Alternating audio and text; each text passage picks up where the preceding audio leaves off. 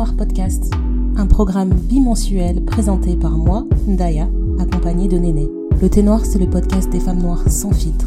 On y aborde tous les sujets qui nous concernent, on brise les tabous. Et cela toujours dans la bienveillance et dans la bonne humeur. Un peu comme une conversation de copine. En tout cas, c'est comme ça qu'on l'imagine. Alors bienvenue à toi, copine. C'est parti. Hello Néné Hello Ndaya Comment ça va, chérie Coco? Eh bien, ça va, on dirait. Ça va, c'est le printemps, il commence à faire un peu beau, c'est la santé. Bon, il fait quatre saisons en, une journée, mais c'est normal. Ouais, c'est vrai. Et euh, mais c'est bien de se réveiller, par exemple, qu'il fasse jour, de rentrer du travail qu'il fasse jour, de voir que les arbres commencent... Les, les arbres commencent à être en fleurs, tout ça, tout ça. C'est plutôt ça toute la différence. Hein. Franchement, euh, et puis tu vois, j'aime bien euh, le printemps parce que ça, tu vois, ça amène un, vent de, de nouveautés, d'opportunités, de, tu vois, il y a le renouveau dans l'air là. Ouais. Ça, y est, tu vas sortir tes robes printanières là, tes petites robes à imprimer fleuries. Ça faisait longtemps. Je sais pas ce que je vais donner cette saison.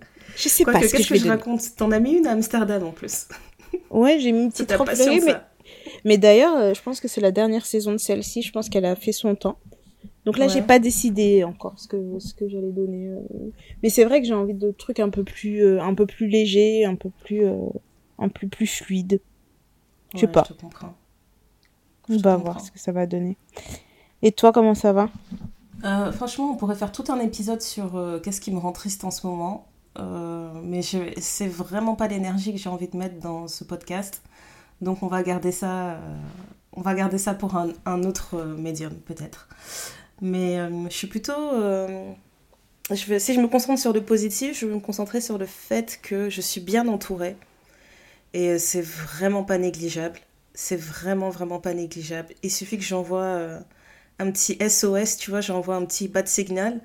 Et il y a des gens qui sont là et qui sont prêts à venir à ma rescousse. Donc franchement, ça, ça fait trop plaisir.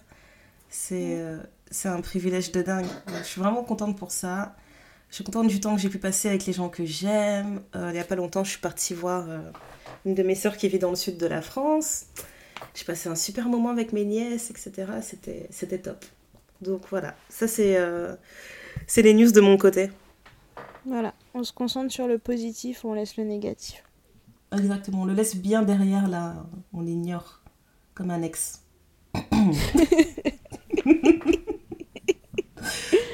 ok. C'est une bastos gratuite, mais ok. Je te jure. On dirait mes ex, ils écoutent. Je te jure. ok. Euh, le sujet de l'épisode, sujet du jour. Bah, en fait, il y a. Ça faisait longtemps qu'on n'avait pas été euh, à un mariage euh, ensemble. Et là, on a été invité à un mariage où on va être ensemble, ensemble. On va pouvoir s'amuser. On ne fera pas partie de trop de protocoles pour une fois. Mm. Et ça faisait trop longtemps. Donc, on a eu on a eu plein de conversations euh, sur le mariage, sur euh, l'émancipation, etc. Et bref, on a, débattu là-dessus, euh, les filles, et puis on s'est dit qu'il fallait qu'on fasse un épisode là-dessus parce que je pense qu'on est très nombreuses à ne pas être prêtes pour le mariage. Et voilà, d'où le titre de l'épisode Vous n'êtes pas prête vous n'êtes pas prêt pour le mariage il nous, fallait un titre accrocheur. Ouais, voilà. C'est vraiment accrocheur, mais je, vous jure, on est vraiment là dans la bienveillance. On est là dans la bienveillance, on n'attaque personne. Vous allez kiffer. Comment, euh, comment on pourrait lancer le sujet? On, on peut lancer euh, par un, une en se présentant chacune, non? Voilà. Qui est où, qui fait quoi? Mhm. Alors, je m'appelle Daya, euh, j'ai 33 ans. non, on va commencer par le statut marital. Parce que tu vois, à chaque fois qu'on fait, qu'on fait le podcast, moi je parle toujours en partant du principe que celles qui nous écoutent nous écoutent depuis le début. Mais c'est pas toujours le cas en fait. Peut-être que vous nous découvrez dans cet épisode. Donc je vais faire l'effort de préciser que euh, je suis une Daya, j'ai 33 ans, euh, je suis euh, je suis mariée, j'allais dire jeune mariée. Aïe, ça fait mal. Je suis plus jeune. Je suis mariée depuis tu es jeune. depuis maintenant 10 ans. Voilà. Mm. C'est ça mon statut marital. Et toi, Néné? Eh ben moi, je suis Néné, j'ai 33 ans et je suis considérée célibataire par la loi française. Mm-hmm. C'est important de préciser. La loi française, elle s'en fiche que tu sois dans une relation compliquée ou stable ou truc. C'est juste, est-ce que vous avez signé papier? Non. Elle est célibataire. Sachez-le. Voilà. C'est exactement ça. Et donc, du coup, maintenant que les bases sont posées, donc vous avez deux opinions de, personnes hétérosexuelles avec deux parcours complètement différents, avec une Daya mhm. qui s'est mariée il y a dix ans, et moi qui suis considérée comme célibataire. Ça me fait trop rire comment t'insistes sur le considérer. mais oui, mais... Non, mais en fait... Notez la nuance.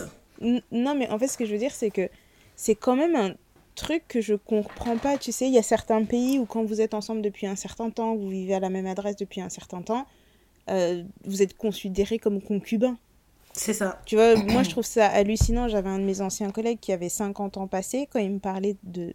Moi je dis sa femme, mais non, il me parlait de sa petite copine. Mais ça faisait 25 ans qu'il a 15 ans, tu vois. À 50 ans, tu dis, moi ma petite copine. Mais oui, il, dirait, il me disait ma petite copine, il avait, euh, enfin, ça fait 25 ans qu'ils étaient ensemble, ils avaient un enfant, etc. Enfin, bref, c'est un autre sujet. Ouais, moi je trouve ça bizarre, mais bon. Non, mais juste les appellations que les gens utilisent, franchement, à 50 ans, tu dis pas ma petite copine, tu dis. Euh... Euh, tu sais, mon boss par exemple, il a, il a quel âge? Il a... Ouais, il a bientôt 50 ans.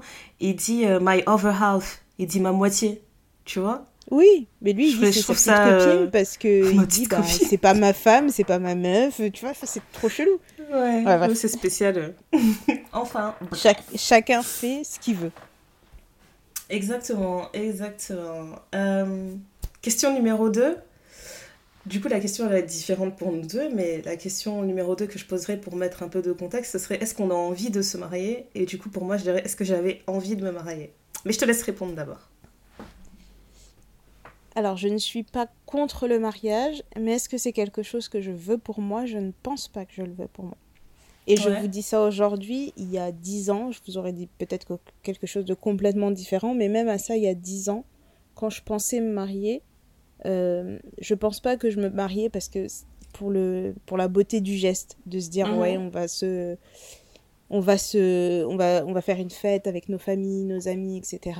Je pensais je pense que ce qui motivait mon envie de mariage à ce moment-là, c'était pour me garantir un certain statut auprès de sa famille, pour gagner en respect auprès de sa famille. C'était beaucoup plus ça qui me motivait. La personne, je l'aimais aussi, effectivement, parce que tu veux pas mhm. juste un statut si le gars, tu peux pas le voir en pâture. Mais, euh, mais je pense que ce qui motivait vraiment mon envie d'eux, c'est que je savais qu'aux yeux de sa famille, tant et aussi longtemps que je ne serais pas son épouse, je n'aurais pas un certain respect à leurs yeux. Alors que j'avais beau tout faire, hein, comme euh, j'étais peut-être pas la petite copine idéale, mais en termes de belle famille, si vous avez une, belle fille comme moi, vous n'êtes pas à plaindre quoi. Mhm. Donc, euh, donc, euh, donc voilà. Et ben aujourd'hui, je me dis, c'est pas quelque chose que je vais rechercher. Ça veut pas dire que je veux enchaîner les relations comme ça de d'une soirée, d'un mois, de six mois, peu importe. Euh, mais je pense pas que ce soit pour moi, ce n'est plus une, finalité en soi. C'est pas quelque chose auquel j'aspire absolument. Que si un jour je ne suis pas mariée, je vais me dire j'ai raté ma vie parce que je ne suis pas mariée. Ouais, je te comprends tout à fait. Moi, je me dis que c'est toujours difficile d'avoir ce, ce genre de, de réflexion parce qu'il y a toujours un un énorme fossé entre ce que toi tu penses, tes convictions, comment tu, comment tu les vis, etc. Et ce que mm. ton entourage et ta famille aussi euh, pensent et acceptent, tu vois.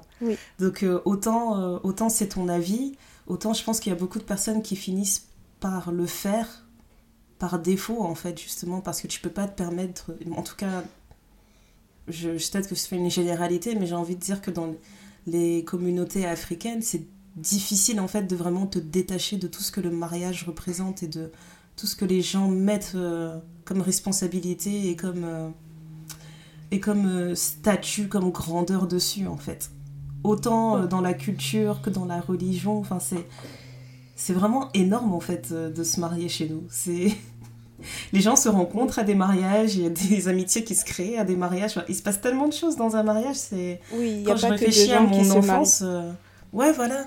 Mais quand je réfléchis à mon enfance, je me rappelle le, nombre de fois où je suis partie à des fêtes de mariage. Enfin, c'est, c'est incroyable. Mm. On en fait tout le temps, il y en a tout le mm. temps. Là, c'est le Covid qui nous a freinés, mais normalement, en tout cas dans la communauté congolaise, ton mois de mai, tu peux pas faire de week-end où tu voyages ou quoi que ce soit. Tu te dis non, je peux pas, il y a le mariage d'un tel, d'un tel, d'un tel, d'un tel, toutes les semaines. Mm. C'est fini. Euh, bref, pour répondre à, la question de mon côté, euh, moi, il y a 10 ans, euh, je rêvais pas spécialement de me marier, mais je savais que j'allais le faire. Si je rencontrais une personne avec qui j'étais bien, je savais que j'allais le faire. Et il n'a jamais été question de non, euh, je me marierai pas, ou est-ce que c'est quelque chose que j'ai vraiment envie de faire? C'était juste. En fait, c'était. Euh, c'est quelque chose que j'avais déjà euh, intégré, en fait, qu'un jour ou l'autre, tu vas rencontrer ta moitié et tu vas te marier.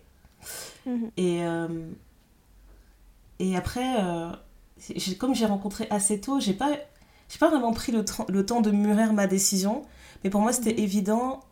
En tout cas, à l'époque, pour moi, c'était pas c'était pas logique d'être avec quelqu'un avec qui j'avais tellement bien accroché et de, et de juste dire que c'était mon petit ami. C'est pour ça que ça m'a fait rire quand tu m'as parlé de ton collègue de 50 ans qui dit ouais ma petite amie, ma petite amie. J'ai l'impression que c'est trop, euh, c'est trop faible comme terme, tu vois, pour euh, une personne avec qui tu, tu, envisages de partager ta vie ou une personne avec qui tu partages ta vie depuis si longtemps.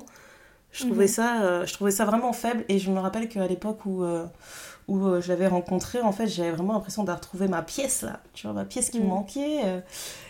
Et donc, c'était euh, c'était tout de suite, ben, pourquoi on resterait petit copain, petite copine, en fait? Non, on va passer à l'étape suivante. On va passer à l'étape mm. suivante.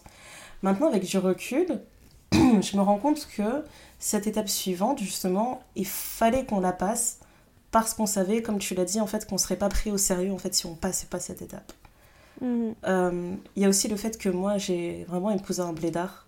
Donc pour lui, la tradition, c'était trop important. c'était trop, trop important, la tradition. Euh, il fallait passer par la case mariage coutumier. Mm. Maintenant, quand j'ai réfléchi euh, avec ma vision des choses aujourd'hui, je me dis que peut-être que j'aurais pu ne pas faire le mariage civil ou le mariage religieux, mais le mariage coutumier, il aurait quand même compté beaucoup pour moi.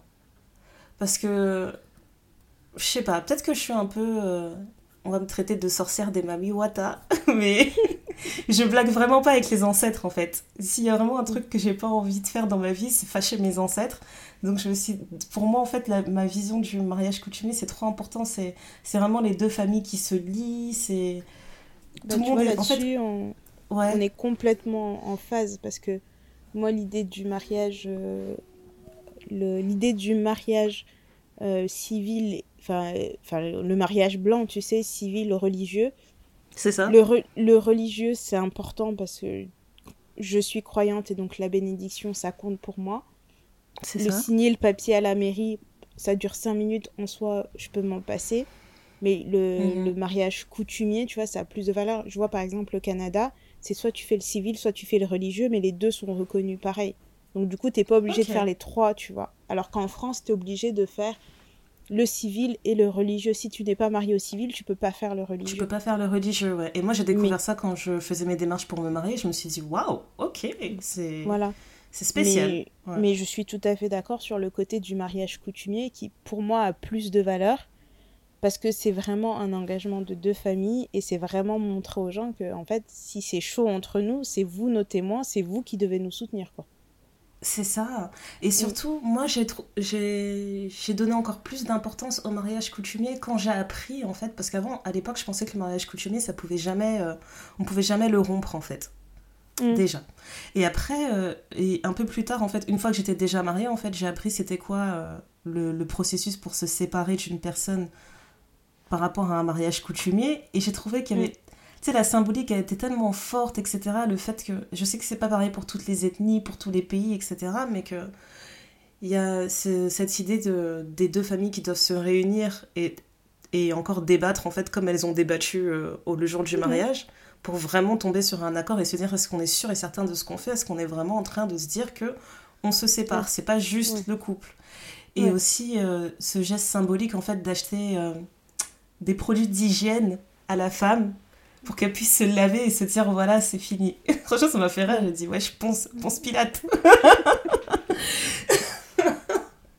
en fait, ouais, la symbolique, elle est tellement, elle est tellement spéciale. Enfin, toutes ces choses, en fait, toutes ces choses que j'ai entendues par rapport au mariage coutumier, ça l'a placé sur un autre niveau, en fait. Bah, c'est ça. Moi, je sais quand ma mère m'a expliqué, en fait, parce que au début, comme petite, euh, comme jeune fille qui est née en, France, qui, euh, qui va au pays régulièrement, mais tu vois, je suis née en France, donc tu as toujours les deux mentalités qui se côtoient et qui parfois s'opposent. Quand au début, on me disait, bah, tu vas faire le mariage coutumier, j'avais tendance à dire non. Mais vraiment, genre, j'étais hyper vindicative. C'est quoi ça euh, Vous allez vendre, moi aussi, quand j'étais ado Aussi, oui. Qu'est-ce que ça tout veut ce dire truc... Voilà, il y avait tout ce truc-là. Et en plus, moi, dans ma famille, je suis la seule fille. Donc, euh, c'était vraiment un truc, enfin, c'était pas négociable. Et un jour, ma mère a vraiment pris le temps de m'asseoir et de m'expliquer en fait ce que c'était le mariage coutumier, de m'expliquer ce que représentait chaque chose qu'on apportait et une fois que tu mets les choses en perspective, tu te dis ah mais en fait c'est pas un échange d'argent. J'ai j'ai mes oncles qui m'ont dit ouais c'est pas une transaction quoi. Mais non, pas du tout. Et mes oncles, ils m'ont dit, oui, on pourrait demander, euh, je sais pas combien, de cent, mille, milliers d'euros ou je ne sais pas quoi, mais on va rien demander. On n'est pas obligé, il dit, parce que nous, tant qu'ils nous honorent en nous apportant les choses qui, qui sont euh, essentielles, on va dire, bah, le reste, l'enveloppe, là, c'est pas grand chose, quoi. C'est vraiment pour le symbole.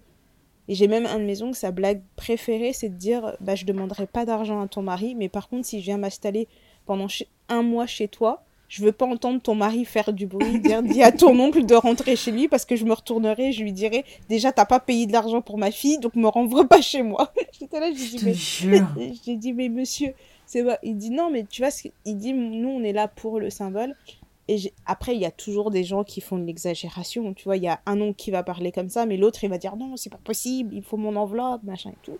Bon, ça, c'est d'autres débats. mais ce que je veux dire par là, c'est qu'une fois que j'ai compris ce que ça représentait, parce que ma mère m'a expliqué, après j'ai eu la chance d'en parler avec mes grands-mères, et ben je me dis, hum, d'accord, ok. Donc ça, je peux le faire. Et c'est aussi comme ça que j'ai placé le mariage coutumier en fait, je me suis dit, si je dois me marier, ce serait un mariage coutumier et un mariage religieux. S'il n'y a mhm. pas tout ça, moi, je vais à Las Vegas, je reviens, je vous dis, bon, voilà, ça, c'est mon mari. Hello Non, mais c'est vraiment ça.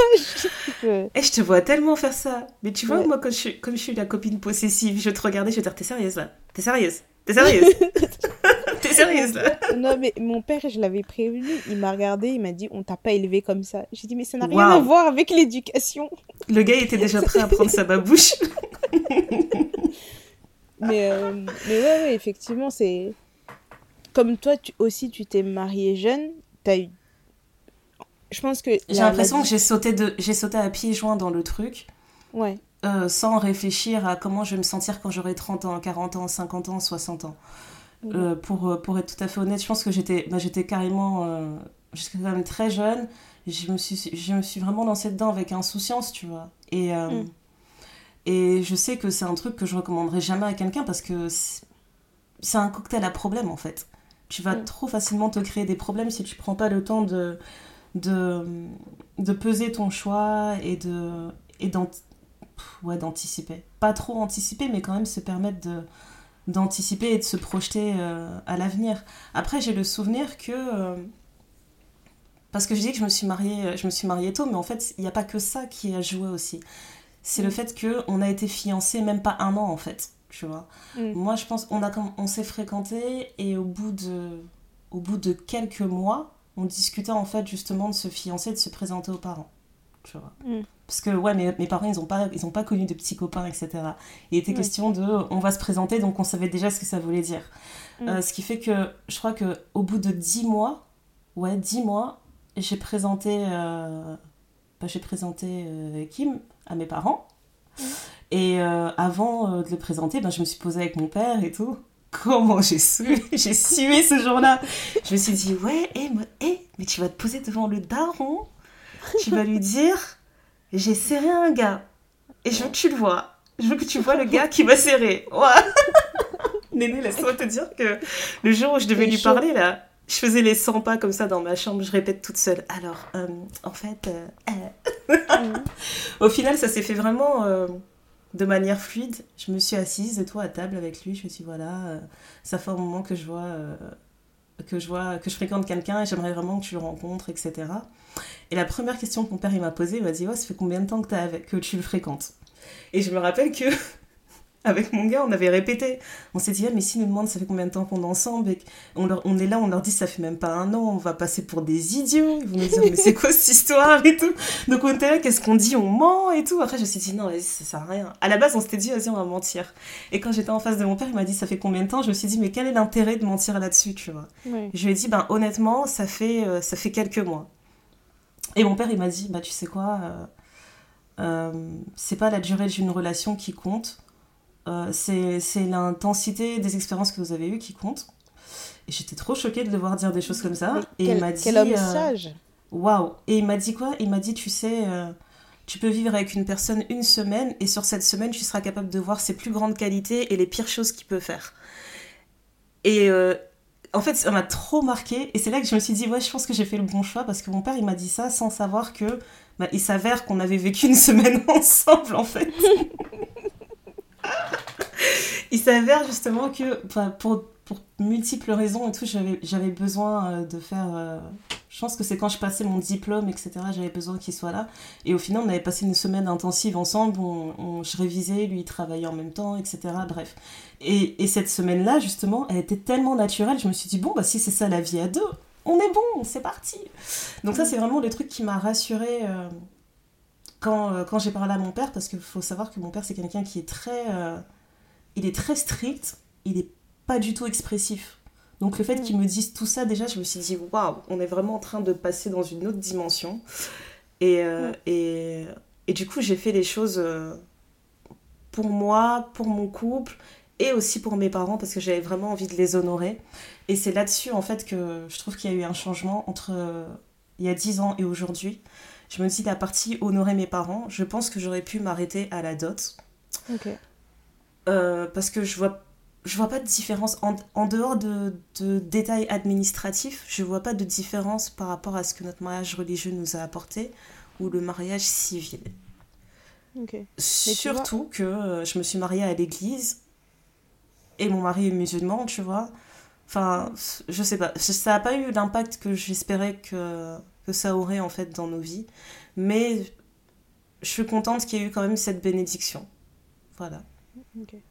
Mais tu vois, à l'inverse, moi je me dis, toi tu dis que tu as sauté à pieds joints dans un truc sans réfléchir, mais à l'inverse, il faut pas surréfléchir le truc non plus. Il faut garder, je pense, un peu de naïveté et un grain de folie pour aller dedans, mais en étant tout assez pragmatique, en se disant, bah, bah voilà, moi j'ai tel, tel, tel objectif dans la vie, j'ai envie d'aller, j'ai envie d'accomplir telle chose. Euh, en choisissant le partenaire avec lequel je vais me marier ou la partenaire avec laquelle je vais me marier, ben, c'est de se dire que cette personne va t'accompagner dans ton cheminement, autant dans ton développement personnel, mais toi, tu vas mhm. l'accompagner dans son développement personnel et vous allez vous accompagner dans votre développement commun. Ouais. Et c'est un truc, je me dis, il faut, euh, oui, il faut bien le réfléchir, mais il faut aussi, aussi se laisser la place aux, aux imprévus ou aux choses auxquelles tu n'y avais pas pensé. Par exemple, moi, je sais que ma mère m'a parlé beaucoup du mariage et pas forcément qu'en bien. Elle m'a dit, bah voilà, dans un mariage, il peut avoir ci, il peut avoir ça. Parfois, elle me racontait des histoires de choses qu'ils avaient vécues ou que d'autres personnes avaient vécues. Mhm. Et je pense aussi que ma réticence, je vais dégrimer, face au mariage, vient de là. Ce que je me dis. C'est ce que j'allais te demander justement. Bah ouais je pense que ça vient de là parce que je me dis, en fait, je sais ce qu'il y a après la porte. Donc, est-ce que vraiment. je te vois trop devant la porte, genre, est-ce que j'ai envie de passer cette porte? Je sais pas. Voilà, tu vois, parce que je me dis, je peux le faire. En soi, euh, comme toute maman euh, africaine qui existe, plus particulièrement congolaise, je sais qu'elle a, elle a fait de moi une, une épouse. Elle m'a élevée parce qu'un jour, dans sa tête, elle s'est dit ma fille, ce sera l'épouse de quelqu'un et je veux pas. Et elle va pas me faire la honte. voilà, je veux pas qu'on me la ramène au bout de quelques mois en me disant elle est cassée, récupérez-la, j'en veux plus. Euh, donc il y a, y, a, y a, ce côté-là aussi et donc je pense que d'une certaine façon, dans ma, construction, dans ma construction et dans ma vision de la vie à deux, du couple et du mariage, je pense que ça m'a affecté aussi. Après, je pense qu'elle elle croyait bien faire. Parce qu'elle s'est dit, ben, plutôt que de mentir, parce que peut-être que elle, quand elle s'est mariée, il y a des choses qu'on ne lui avait pas dites et qu'elle a découvertes quand elle était mariée. Euh, mais, mais je pense que c'est avec toi qu'on avait eu cette conversation, cette anecdote où la veille de ton mariage, tu as toutes tes tantes qui sont venues te dire des trucs et tu dis, mais tout ce temps, on m'a jamais rien dit. Et là, je me marie demain, et là, vous me dites tout ça d'un coup, et genre, je dois tout encaisser, quoi. Bah oui, c'est ridicule, c'est vraiment ridicule. Mais ça montre, en fait, euh, en fait, ça montre vraiment euh, à quel... Ça montre qu'on a un... Il y a un dysfonctionnement, en fait, par rapport à l'attachement qu'on a au statut marital, mais dans le... Dans, dans, dans le fond, En fait, on, travaille pas ça, on prépare pas vraiment les gens, etc. C'est juste, c'est vraiment, on est obsédé par ce statut, tu vois.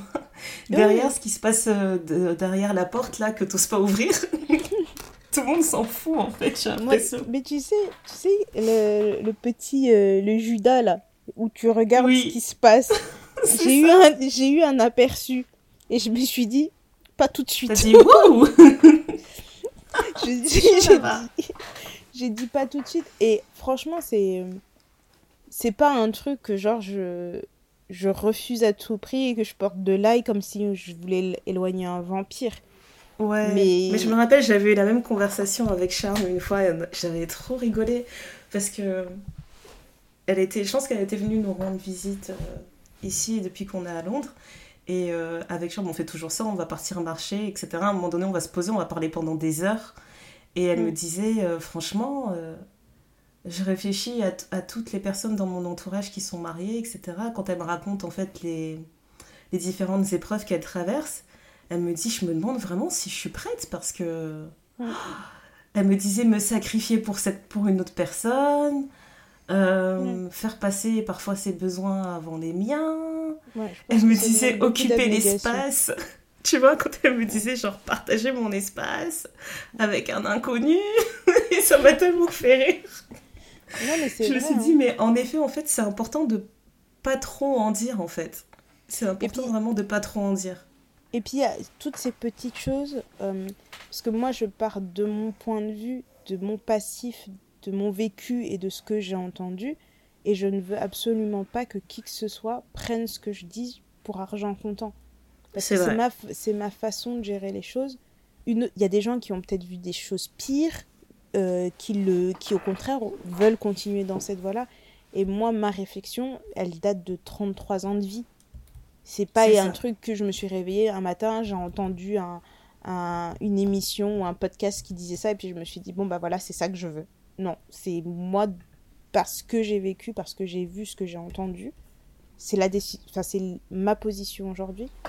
Mais on en reparle dans 5 ans et j'aurai peut-être une position complètement différente. C'est un truc. Hein.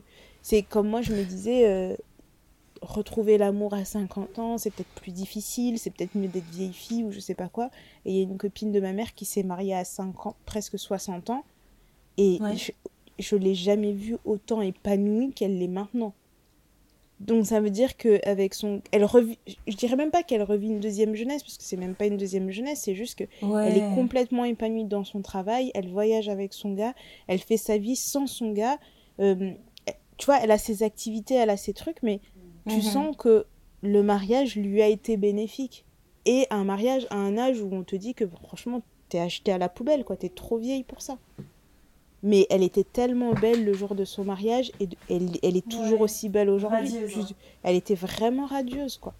Et tu te dis, bon, bah, bah voilà, ça, ça te donne de l'espoir. Pareil, j'ai un de mes. Enfin, c'est des amis de mes parents. En fait, mhm.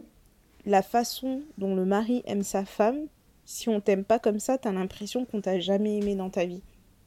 Parce que ça fait, ça fait genre 40 ans qu'ils sont ensemble, il la regarde, mais tu vois l'emoji là qui a les yeux en cœur Il la regarde comme ça tout le temps. Tout le temps. Et je, t'avais dit une fois, je sais plus, ben, ma tante, elle allait s'embrouiller avec quelqu'un.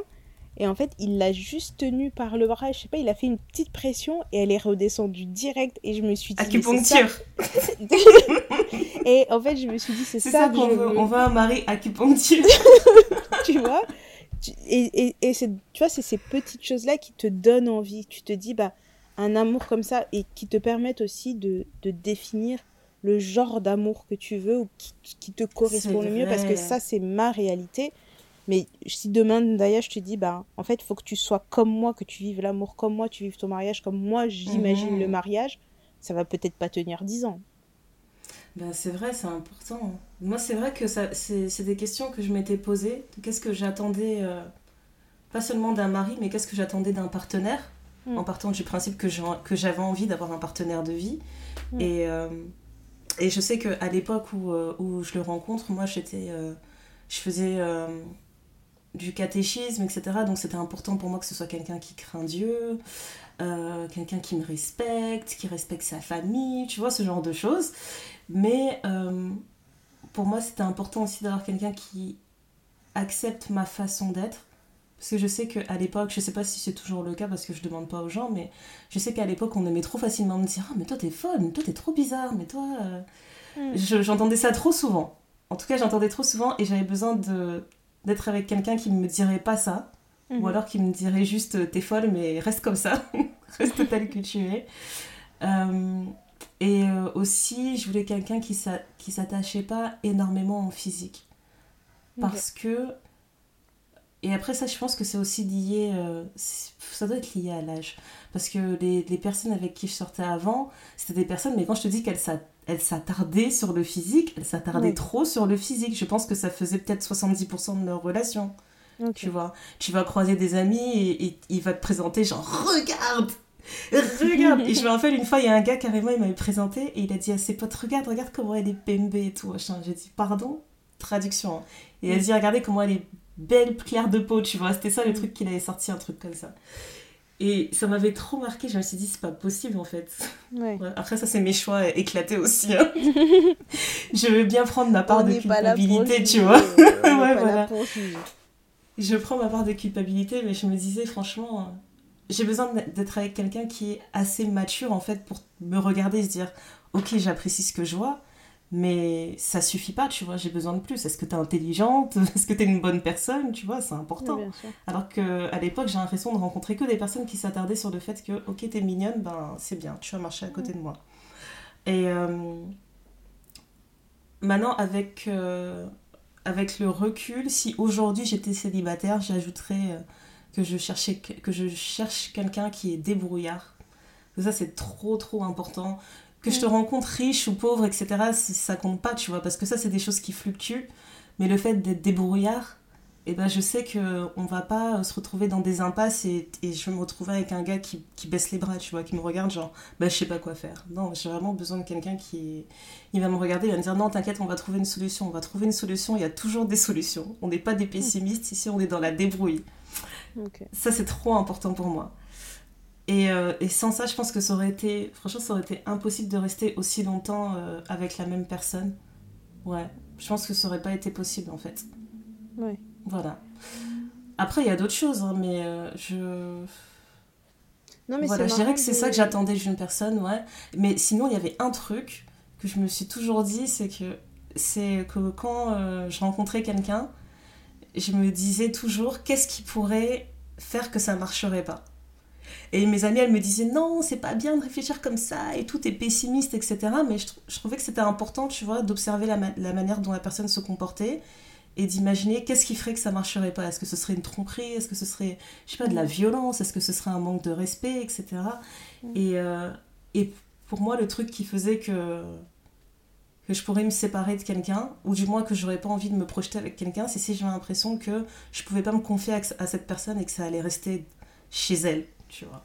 Donc ça aussi, ça comptait beaucoup. Ouais. On va dire que tu as trouvé ça et plus encore, puisque tu es encore là. Ouais, j'ai trouvé mon pote, ouais. j'ai trouvé le jardin secret. ouais, ouais, c'est vrai. Mais... Euh, hmm, je pense que je pourrais aussi ajouter à la liste euh, que j'attendrais euh, quelqu'un qui aurait peur de me perdre. Et ça, c'est parce que euh, c'est parce que moi, je me suis rendu compte que j'allais vraiment passer un, bon bout de temps avec mon mari parce que un jour, en fait, je sais plus ce qu'il m'a dit. je sais plus de quoi je parlais et il m'a dit un truc genre ouais mais si un jour tu me fais ça c'est terminé. Et genre j'ai eu peur. Alors que d'habitude tu vois si quelqu'un me disait ouais si tu me fais ça c'est terminé j'allais dire mais vas-y casse-toi. Si je fais ça je fais ça c'est quoi c'est menace. J'allais m'énerver tout de suite. Et vraiment j'ai eu peur et je me suis dit en fait c'est ça que je veux.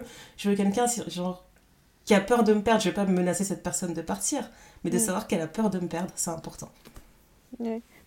j'en avais parlé avec euh, une amie euh, qui me disait que elle c'était important d'avoir une personne euh, qui l'admire et qui, qui, soit fou amoureux d'elle. Et je, je, je, comprenais pas. Je comprenais pas. Je lui dis mais t'abuses. Elle dit non. Un groupie. Ouais mais elle dit mais tu sais elle bon, elle avait lu des études des choses comme enfin plein de trucs mais grosso modo une femme aime plus intensément qu'un homme apparemment. Et elle mhm. dit donc pour rééquilibrer un peu le truc faut qu'il soit fou amoureux de moi il faut qu'il ait l'impression que. Enfin, en fait, il faut qu'il sente que je sois la meilleure chose qui lui soit arrivée dans sa vie. Et j'étais là, j'ai dit, mais, mmh. j'ai dit, mais madame, elle me dit, non, mais en fait, c'est vraiment important. Elle dit, parce que pour elle aussi, c'est un booster. Et ça veut pas dire qu'elle va faire la folle et que le mec, c'est une victime ou quoi caisse, mais elle dit de se sentir aimée de cette façon-là, pour elle, c'est important. Et je me suis dit, ah oui, c'est vrai d'avoir. Mmh. Euh, d'avoir ce truc-là. Moi, je sais que mes critères, ils n'ont pas changé à travers. Enfin, c'est pas qu'ils n'ont pas changé à travers les années, c'est juste qu'il y avait trois choses qui. Et il y, a, il y avait, il y a. Et il y aura trois choses qui seront toujours très importantes pour moi. Et j'ai l'impression mhm. qu'autour de ces trois choses, tu vois, on peut broder plein de trucs. Mais par exemple.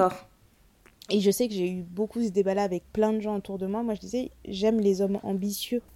Et on me dit oui, mais c'est parce que t'aimes l'argent, etc. Je dis mais non, c'est pas une question d'argent. J'ai dit c'est pas une question d'argent. Le mec il peut être éboueur, mais il a l'ambition de créer sa société d'éboueur ou d'avoir envie de se dépasser ou de faire quelque chose. Pour moi ça c'est une sorte d'ambition. Ou le mec il est boulanger et il veut avoir la meilleure boulangerie, il a des idées, enfin il a de la suite dans les idées. C'est pas euh, c'est pas une question d'argent en fait. C'est une question mm. de. Pour moi, l'ambition, c'est de se savoir dans une position et d'avoir envie de se dépasser dans sa position. C'est comme ça que moi, Je, je, perçois l'ambition. Après, je pense Ouais, donc en fait, toi, tu vois, euh, tu vois ton couple, en fait. Euh, en tout cas, t'imagines le couple avec quelqu'un qui va t'inspirer, en fait. C'est ça qu'en fait, bah, c'est là où le but derrière. Ouais. C'est ça où j'allais en venir, c'est que je pense que je l'avais pas compris comme ça au début. Mais tu vois, quand je, me dis, je disais à tout le monde, moi j'ai juste besoin que mon mec soit ambitieux, qu'il soit respectueux, qu'il ait le sens de la famille, parce que c'est très important pour moi. Et même mhm. quand je dis ça maintenant, le sens de la famille, ma façon de, de vivre la famille, ça sera pas de concevoir la famille, oui, c'est vrai. Ça, ça sera pas la sienne, donc c'est toujours très important d'en parler. Euh, c'est vrai. Parce que ça, fait partie des deal breakers en fait. Ça fait partie de ces choses où tu te dis, ah, ça va pas fonctionner, tu vois. Mais c'est vrai, mais des fois tu es surprise parce que tu vois, par exemple, moi à l'époque c'était important d'avoir quelqu'un, comme, j'ai dit, quelqu'un qui craint Dieu, mais en fait non, parce que j'étais dans une démarche où je voulais me faire baptiser dans l'église catholique et au moment où je rencontre mon gars, on est là, on se dit oh là là, tout match trop bien, on est trop bien ensemble, on est trop bien. Et puis il me dit ah, mais moi je peux pas marier à l'église, je suis musulman. Et j'étais là genre ah mais mais ça se présentait si bien, tu vois. Et au final, tu réajustes certaines choses. Tu te rends compte que ben, c'est important en fait que ce soit quelqu'un qui craint Dieu, oui, mais qui soit pas forcément de la même religion que toi. Enfin, il y a des choses que, j'ai ajustées. Mais c'est pour ça que je dis que parler de ces choses-là pour moi en amont, c'est hyper important parce que du coup, je sais à qui j'ai affaire. Ça veut pas dire que s'il ne conçoit pas la famille comme moi, je conçois la famille, je prends mes affaires, je pars. Mais il faut juste que mhm. sa façon de concevoir la famille fonctionne avec ma façon de concevoir la famille. Et ça veut pas dire que c'est forcément les mêmes façons. Tu vois, mm, c'est la, la, même chose que de mettre le lait avant ou après les céréales. À la fin, tu manges tes céréales, mais tu as des gens qui préfèrent le mettre avant et d'autres qui préfèrent le mettre après. Je trouve toujours bizarre ceux qui le font. Euh, bref, je vais pas créer de polémique, mais je vous juge quand même. tu vois, et donc du coup, et en parlant avec d'autres personnes autour de moi qui sont en couple ou qui l'étaient ou peu importe, et ben, je me suis rendu compte que j'aime bien l'idée que je puisse admirer mon gars. Dans le sens où mhm. j'aime bien l'idée qu'il puisse faire des trucs que je ne comprends pas, qu'il soit là en train de m'en parler et que moi je sois là genre ah ouais c'est vraiment c'est super. Tu vois genre waouh c'est hein. fascinant je comprends. Que j'adore. Je comprends rien. mais tu vois parce que ça me permet de d'apprendre des nouvelles choses et donc je pense que ça va avec mon esprit curieux et j'aime l'idée qu'on puisse me déstabiliser tu vois, genre, le mhm. gars te parle et tu dis, putain, mais je comprends rien, mais il est tellement intelligent. Et t'étais là. ok. Mais tu vois, de. tu vois, c'est, vraiment un truc. Euh, je, je, trouve ça bien d'être avec quelqu'un qui, qui te déstabilise un peu. Dans le, bon sens du dans le bon sens du terme, où tu te dis, là où je pensais tellement bien le, le connaître, et eh ben, je peux mhm. encore. Euh, je peux encore découvrir des choses, quoi. Tu peux encore être surprise. C'est bien. C'est ça qui ravive des flammes. Et puis, euh, il y a aussi le fait que j'aime les hommes de parole. Donc, tu me dis que tu vas faire un truc, tu le fais. Ça, c'est un truc que je, que j'aime, euh, que j'aime beaucoup. Et euh, le respect mutuel. Je mhm. peux ne pas comprendre ce que tu fais, mais je ne vais pas le dénigrer parce que je ne le comprends pas. Et je vais essayer de, d'entendre tes arguments et je vais voir comment moi je peux t'aider, mais d'accepter qu'on est, on est fondamentalement pas les mêmes personnes parce qu'on n'a pas le même passif, on n'a pas la même histoire, quoi. Et, euh, et puis après, c'est pareil que toi. Enfin, moi, le, physique, ça n'a jamais compté. Même si, effectivement, ça joue un peu parce qu'il faut que ton gars te plaise. Mais j'ai toujours en tête que c'est quelque chose qui va faner. En fait, je me dis, euh, là, on se trouve beau, on a 25 ans, on est tous, tous en abdos, tout en muscles, etc. Mais quand on aura 50 mhm. ans, tu vois, il faut que faut, faut voir un peu euh, ce qu'il y a, euh, ce qu'il y a au-delà, en fait. C'est vrai, et je me rappelle en plus que j'avais rencontré euh, un oncle de mon mari quand on était fiancés, quand on faisait notre tournée. La tournée de présentation officielle. C'est ça, on a fait vraiment comme... C'est qui qui s'est marié en premier? Prince William, là, quand il a commencé à faire le tour du monde avec sa meuf. Mm. On a vraiment fait ça, quand on allait voir plein de gens et tout, bref. Et on a un, oncle, en fait, euh, justement, qui nous a dit euh, là, euh, regardez-vous, vous vous aimez, vous vous trouvez beau, etc. Mais tout ça, ça va faner. Est-ce que vous vous rendez compte, en fait qu'est-ce qui... En fait, il faut que vous réfléchissiez à qu'est-ce qui restera une fois que toutes ces choses mm. artificielles, en fait, auront fané et seront passées? Est-ce que votre, votre union elle sera encore solide, etc. Et franchement, j'étais contente parce qu'on a, quand même, on a quand même eu la chance d'avoir reçu pas mal de conseils de plusieurs, de plusieurs personnes, de plusieurs couples, de célibataires aînés et tout, qui nous ont donné vraiment euh, de, bonnes, de bonnes perspectives et de bonnes pistes de réflexion. Hmm. Donc vraiment là-dessus, je suis très reconnaissante. Euh, après, je pensais aussi... Euh, je pensais aussi au au fait de se sentir prête pour le mariage, mm. j'ai l'impression qu'on l'est, on l'est jamais vraiment, tu vois. C'est soit tu sais que c'est quelque chose que tu as envie de faire, soit tu sais que c'est quelque chose que tu n'as pas envie de faire. Mm. Mais euh, quand tu sais que tu as envie de te marier, bah, tu te sens jamais parfaitement prête, tu vois. J'ai pas l'impression mm. que tu peux écouter un milliard d'explications, tu peux regarder des milliers de reportages avec plein, plein, plein de couples qui ont été suivis, etc. Et tu te rends compte que c'est pas une science exacte. Donc comment tu peux dire que C'est hyper personnel, je trouve. Tu vois? Je pense que c'est comme la thérapie, c'est hyper personnel. Moi, je peux avoir un lien avec une thérapeute où ça se passe super bien et je vais dire à tout le monde, mais ma thérapeute, elle est géniale. Je peux lui recommander plein de gens et en fait, les gens ne vont pas le vivre euh, de, de la même façon. Et moi, quand je réfléchis au fait d'être prête ou pas pour le mariage, je veux dire, je vais pas mhm. parler de ça avec mes pères parce que je passe du principe que t'as pas assez de, de bagages. Oui, effectivement, tu es marié depuis un an, deux ans, trois ans. Je vais pas négliger une personne qui est mariée depuis dix ans. Mais si je peux avoir un conseil d'une de mes tantes ou d'un de mes oncles qui est marié depuis 30 ans, je vais jamais dire non. Parce que je me dis, en fait, ils ont tenu la distance. Et ils ont sûrement des, des, des, des, des petites choses, des petits secrets que les plus jeunes n'auront pas. Après, ça ne veut pas dire que les gens de ma génération qui sont mariés depuis longtemps, ils ne peuvent pas savoir. Mais j'aime toujours avoir euh, les conseils de la génération d'au-dessus. Ouais, je vois ce que tu veux dire. Et après, je, je sais pas si je te rappelle, je pense que je t'avais envoyé une vidéo. En fait, tu avais euh, un, un, influenceur afro-américain en fait, qui disait. Euh, il est, je pense que c'est un jeune marié et en gros il disait je sais que ça va en fâcher certains mais pour moi c'est illogique de prendre des conseils de couple chez quelqu'un qui est célibataire ou de mm. prendre des conseils sur le mariage de quelqu'un qui n'est pas marié. Et en gros, il disait, euh, voilà, si tu fais une comparaison, est-ce que tu prendrais euh, des conseils euh, financiers chez quelqu'un qui est pauvre ou tu vois ce genre de mm. choses? Et en fait, je trouvais que ça faisait du sens, mais j'étais d'accord avec lui peut-être à 80%, tu vois, parce que je me disais, mais techniquement, une personne qui est pauvre, elle peut te donner des conseils, en fait, sans le savoir. Tu vas peut te donner des bons conseils, justement, sur la oui, justement, pour pas te retrouver dans cette situation. Mais après, je pense que c'était plus dans l'aspect de... il faut pas juste se concentrer sur les personnes qui sont célibataires. Parce qu'il y a parfois, il y a des personnes qui sont célibataires. Euh, elles ont soit failli se marier, soit elles étaient mariées, elles ont divorcé. Enfin, tu vois. C'est ça. Il y a plusieurs cas de figure possibles, mais je pense que c'était juste de se dire si toi, tu es la première personne mariée dans ton entourage et que tu vas te demander des conseils auprès de tes amis et il n'y en a aucun qui a été marié ou qui, n'a, ou qui a même jamais vécu une relation au point où il se dit euh, bah là je veux me marier, bah, c'est peut-être mhm. pas la bonne personne chez qui prendre des conseils. Moi c'est comme ça que je l'ai interprété. J'ai mis de la nuance dans ce propos en me disant il ne doit pas viser toutes les personnes célibataires, mais celles qui sont des célibataires endurcis, comme on peut voir certains euh, tontons qui ont 50 ans, qui à chaque mariage viennent avec une nouvelle petite copine, et c'est lui qui va te donner des conseils sur le mariage. Je te jure.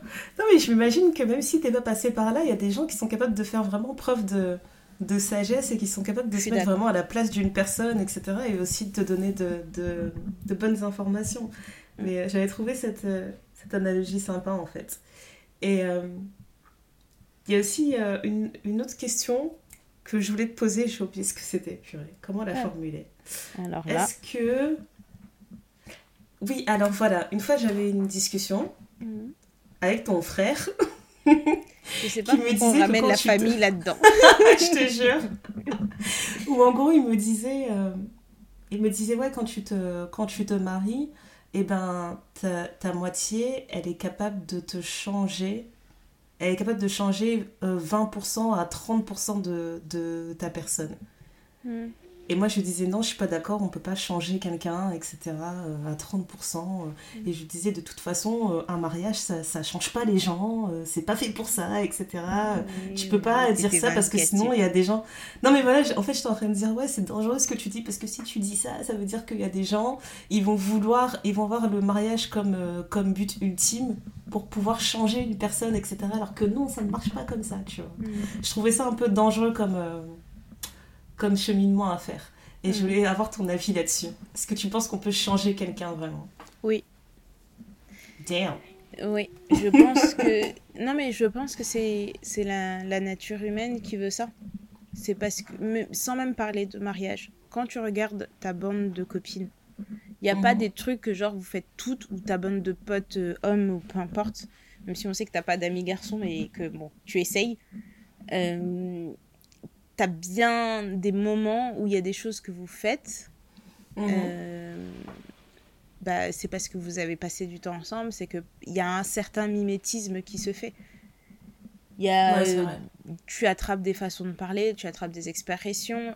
La façon dont tu es avec moi, c'est peut-être pas la façon dont tu es avec d'autres amis d'enfance, c'est peut-être pas la façon dont tu es avec tes sœurs, parce qu'il y, a certaines, il y a certaines choses que, qui sont propres à votre groupe.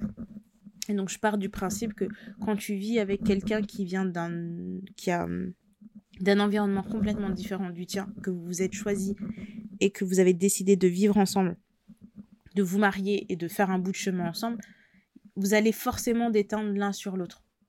Et vous allez créer quelque chose qui est propre à vous-même et que quand vous allez voir d'autres personnes reproduire la même chose, ça va être bizarre parce que c'est mhm. c'est pour moi c'est comme enfin je sais pas tu tu crées un, un, nouvel écosystème qui est propre à vous deux propre à votre famille. Et mhm. moi c'est ce, c'est ce que j'ai ressenti et ce que j'ai vu. Parce que sur tous mes frères il y en a trois qui se sont mariés. J'ai quatre enfin cinq frères. J'en ai trois qui se sont mariés. Et quand tu les vois avec leurs femmes avec leurs enfants tu dis, mais on a été élevé par les mêmes parents, mais ça n'a pas donné le même résultat. Mhm. Parce que bêtement, tu crois que bah, on, a, on vient de la même recette, donc on va faire la même chose, on va reproduire la même chose, alors que pas du tout. Et c'est là que tu te prends, enfin que moi en tout cas, je me suis pris en plein visage qu'on était vraiment des personnes différentes. Et, et, je le vois, euh, enfin je, le, je le vois chez chacun de mes frères en fonction de la personne avec laquelle ils se sont mariés.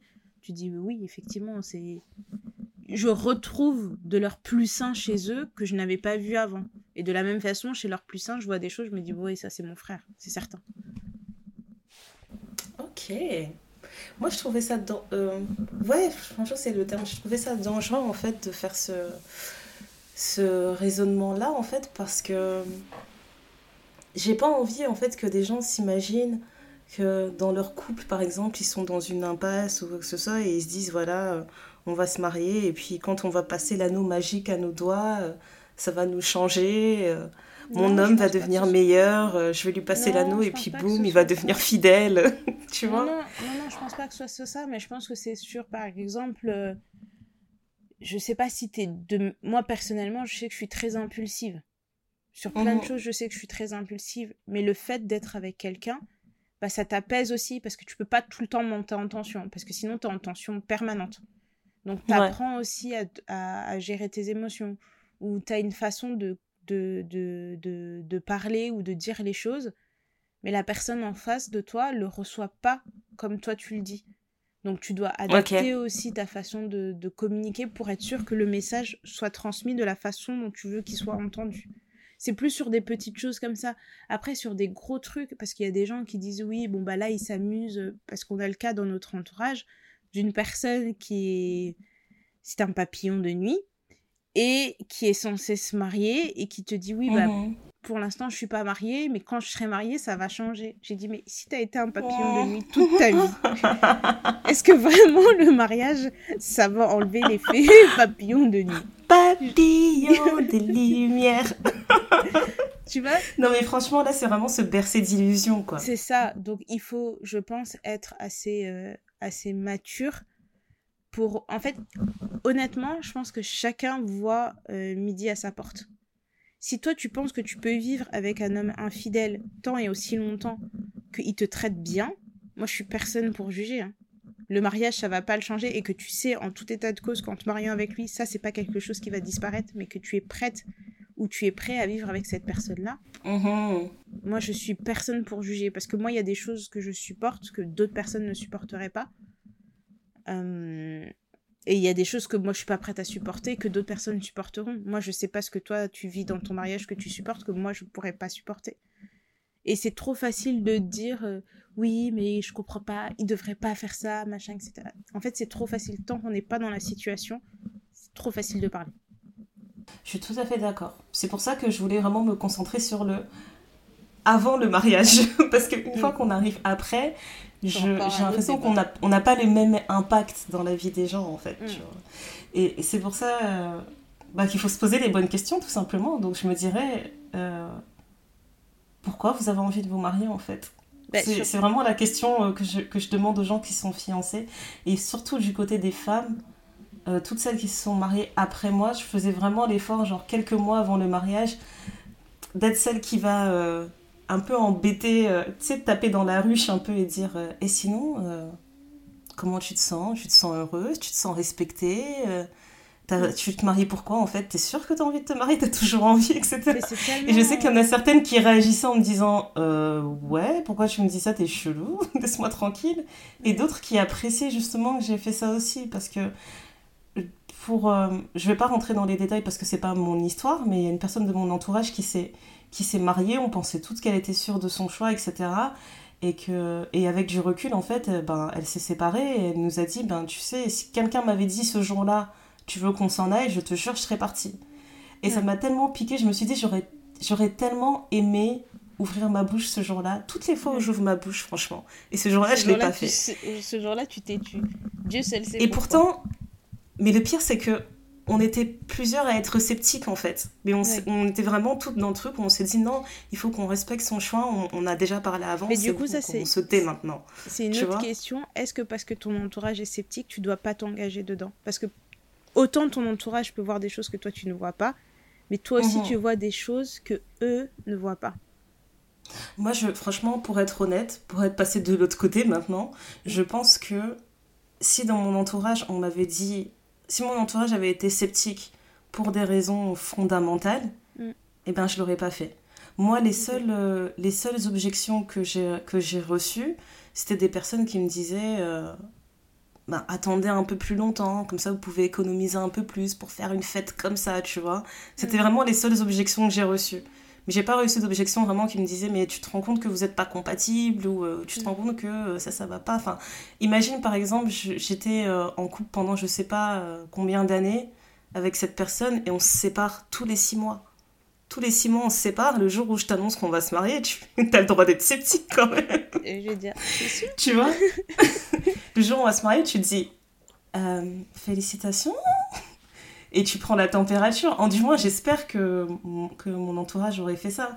Donc, je pense que il faut quand même faire. Je sais pas comment l'expliquer parce que quand tu es euh, au moment où tu décides de te marier, tu es trop. Euh... T'as trop d'émotions. T'es trop dans ta bulle, t'es trop à fleur de peau, etc. Mais j'ai vraiment envie d'encourager les gens à faire, à faire l'effort de demander autour d'eux, justement, à ce moment-là où t'es vraiment dans ton filtre d'amour, c'est ce moment-là où il faut demander à ton entourage si tu fais n'importe quoi ou pas. Dire, vous voyez là ce que je suis en train de faire? Oui, mais t'as pas, enfin la raison n'est pas la même. Ouais, elle tu vois, pas du tout la même. Toi là, tu parles comme ça parce que t'es passé de l'autre côté, comme t'as dit. Bah oui. Mais bah ce jour-là, est-ce que si quelqu'un t'avait dit quelque chose, tu t'allais vraiment l'entendre? Franchement, en fait, je sais pas. C'est trop dur de me remettre dans ce truc-là, mais j'ai pas l'impression que quelqu'un m'a dit. Non, si, en fait, si. Maintenant, je me rappelle d'une conversation où euh, je parlais avec une de mes sœurs et elle me disait. Euh, et en fait, elle, pour elle, le fait que je me marie aussi jeune, pour elle, c'était du gâchis. Elle m'avait clairement dit, elle n'a pas fait de, de, détour. Elle m'a dit, euh, c'est du gâchis, tu vas te priver de, de, la liberté que tu as sur les meilleures années de ta vie tu pourrais voyager, tu pourrais faire des études à l'étranger, etc. Mm. Pourquoi tu fais pas tout ça, etc. Et, et je l'ai entendu et en fait, je lui disais, je pense que ce qui l'a vraiment rassuré et qui l'a fait passer à autre chose, c'est que je lui ai dit, mais en fait, tout ce que tu visualises, le fait d'aller faire mes études à l'étranger, etc., c'est pas spécialement un truc que j'avais envie de faire à ce moment-là, en fait. Donc, elle visualisait des choses, elle projetait des choses, en fait, sur moi auxquelles j'aspirais pas spécialement. Mm. Donc dans ce sens-là, en fait, j'ai réussi à la rassurer en lui disant mais t'en fais pas, en fait, je pars pas, euh, je pars pas, je pars pas m'emprisonner en fait dans une autre relation. J'essaie de rassurer comme je pouvais en disant que j'ai trouvé un partenaire qui est pas dans cette mentalité-là de ouais maintenant on est marié, maintenant tu fais plus ci, tu fais plus ça, tu vois. Donc j'avais trouvé un moyen quand même un peu de, de, la rassurer dans ce sens-là. Mais mais ouais, comme, comme tu le dis, avec le filtre d'amour, si quelqu'un avait dit clairement non, écoute, euh, je fais pas confiance à ce mec, non, je pense pas que tu devrais l'épouser. Il m'a l'air, euh, il m'a pas l'air net, etc. J'aurais dit quoi? Quoi? Quoi? Qu'est-ce que t'as dit sur mon bébé? Mon amoureux? L'homme à qui je fais des bisous Non mais tu l'as vu. Est-ce que tu l'as vu? Et je n'oublierai jamais, Néné, c'est ça aussi un truc qui m'avait trop fait rire. J'ai une de mes tantes, la première fois qu'elle l'a vu, elle m'a dit quoi? Elle m'a dit Ma chérie, tu gardes cet homme, un grand homme beau avec son teint bien noir là, tu le gardes je n'oublierai jamais. Elle m'a tellement fait rire. non, mais, euh, non, mais c'est vraiment ce. En fait, c'est tous ces trucs-là parce que moi aussi, j'ai des. Euh, j'ai des cousines qui se sont mariées. Parfois, je me suis dit, ah, peut-être qu'on devrait parler, peut-être qu'on ne devrait pas parler, etc. Et je trouve ça toujours un peu difficile parce que parfois, tu projettes aussi ce que toi, tu, tu vois, enfin, ce que tu te projettes en fait chez elle. Et il faut faire mhm, un vrai effort de pas se projeter en se disant, mais elle, elle a, c'est sa vie. Ça m'est arrivé, là, il y a pas longtemps, j'ai une de mes cousines de 23 ans qui s'est mariée. Et tout de suite, en fait, mon cerveau, il a défilé à 1000. Et avant. Non, mais déjà, avant d'aller la voir, lui dire, mais tu fais n'importe quoi, je me suis posée et je me suis dit, mais en fait. Euh... Tantine Néné Non, Tantine mais, Néné, elle était prête. Ben, en fait, vraiment, c'est une situation qui est particulière. Et je me suis dit, en fait, je ne veux pas qu'elle se sente obligée de faire un truc auquel elle n'est pas prête ou qu'elle passe à côté de quelque chose. Et en fait, j'ai mhm. discuté avec elle, elle m'a donné ses arguments. Non pas que si elle m'avait pas donné d'arguments, j'allais lui dire non, tu te maries pas, c'est pas mon choix, c'est sa vie. Mais moi, de mon côté, en parlant avec elle, tu vois, c'était pas un mariage parce que euh, bah, j'ai envie d'avoir une jolie fête que je pourrais mettre sur les réseaux. Parce que ça, je l'ai entendu de certaines personnes. Et je me suis dit, mais en fait, si tu penses que tu te maries pour ça, pour avoir un, un joli teaser à mettre sur les réseaux, ça n'a aucun intérêt. Parce que je l'ai entendu pourquoi? Parce que pendant un moment, je faisais des photos de mariage. Et donc, quand tu fais des mhm. photos de mariage, bah, tu discutes avec les mariés, tu, pendant que tu prends les photos, etc. Et par, quand t'entends. Bah... Tu discutes avec les gens du cortège, etc. Et ils te disent des choses comme ça. Ouais. Voilà, t'entends des trucs passer ou quoi que ce soit, et tu te dis, autant t'as des fois t'as des vraies belles histoires et tu te dis non mais vraiment ça c'est je suis trop contente de pouvoir capturer ces moments et parfois tu te dis mais mhm. qu'est-ce que je fais là? Et sur certains mariages que j'ai fait il y en a qui n'ont pas duré plus d'un an parce que ça a, ça a implosé mais le jour du mariage mais toi qui toi parce qu'on a parfois travaillé ensemble sur certains mariages tu sais très mhm. bien que tu le sens en fait dans l'énergie qu'il y a dans la salle, les mariages qui vont durer et ceux qui ne vont pas durer. Tu sais déjà. Mais après, c'est franchement, c'est c'est vraiment une science spéciale parce que j'ai mm. vu, j'ai vu des couples très toxiques, mais je me suis dit bizarrement, j'étais persuadée que ces gens-là, ils allaient quand même nous enterrer, tu vois. c'est bizarre, genre ils sont toxiques, mais ils ont bien trouvé là en, en oui, mais tu sens dans leur ils se sont bien trouvés quoi. Mais tu vois dans l'énergie du mariage jusqu'à la mort ensemble. Mais tu vois, tu vois que c'est un couple qui va durer, tu vois, mais t'as des couples, franchement, moi j'avais fait des fois une fois des, des, photos à un mariage où en fait mhm le marié et la mariée, ils étaient jamais ensemble. Et genre, quand tu les mettais ensemble, t'avais l'impression que c'était la croix et la bannière. Genre, le, le, gars, il faisait sa soirée de son côté avec ses potes. Elle, elle faisait sa soirée de son côté avec ses copines. Et tu vois, quand tu leur dis, bah venez, on va prendre des... Enfin, on va faire vos photos de mariés. Ils sont là, ils traînent les pieds, t'as l'impression qu'ils souffrent. La mariée, elle avait un chewing-gum, ça, ça m'avait énervé. Je dis, mais comment t'es là? C'est toujours ton Tu vois, c'est les gens vont peut-être dire que j'exagère, mais en fait, tu sentais vraiment que parce que parfois, tu vois, dans des mariages, tu as le tu vois, les familles, elles sont pas forcément d'accord, donc tu as peut-être les parents qui font un peu la gueule, etc. Mais tu as les parents qui font la gueule. as... même, quoi. Oui, voilà. Mais tu vois, si tu as juste les parents qui font la gueule, mais tu as les amis qui mettent l'ambiance, tu as le couple qui est là, etc., qui, qui a de l'énergie, etc., bah tu te dis, bon, allez, c'est une mauvaise phase à passer pour les parents, pour la relation, etc. Bon, au moins, ils ont fait l'effort d'être là. Mais tu vois que tout le monde est là, qui est met de l'entrain, qui est content. Tu te dis, mais voilà, ça, c'est un... C'est beau parce qu'ils sont pas seuls, quoi. Mais quand tu les vois qui, qui, traînent, juste déjà entre les deux, ça traîne. Je sais pas. Le jour de ton mariage, c'est pas le jour où tu as envie d'être collé serré avec ton gars, que tu as envie de dire aux gens, regardez-le. Franchement Franchement, si c'est pas ce jour-là, c'est le jour vraiment où tout le monde t'autorise à faire ça, donc fais-le quoi. Franchement, euh, c'est spécial. Hein. Moi, c'est ce que j'ai toujours dit. J'ai dit que le jour, si un jour je me marie, il y aura une sonnette à une certaine heure. Les adultes, si vous voulez pas voir. Des adultes. si les adultes veulent pas voir les choses que nous on fait, il faudra sortir. Parce que Quand on va mettre la session Zouklov compas là, à ton mariage, oui. ça va être terrible. La robe, elle aura la forte, elle va monter jusqu'à. Si vous n'êtes pas prêt d'assumer cette vision, faut partir. La façon dont je vais, je vais whiner sur le gars.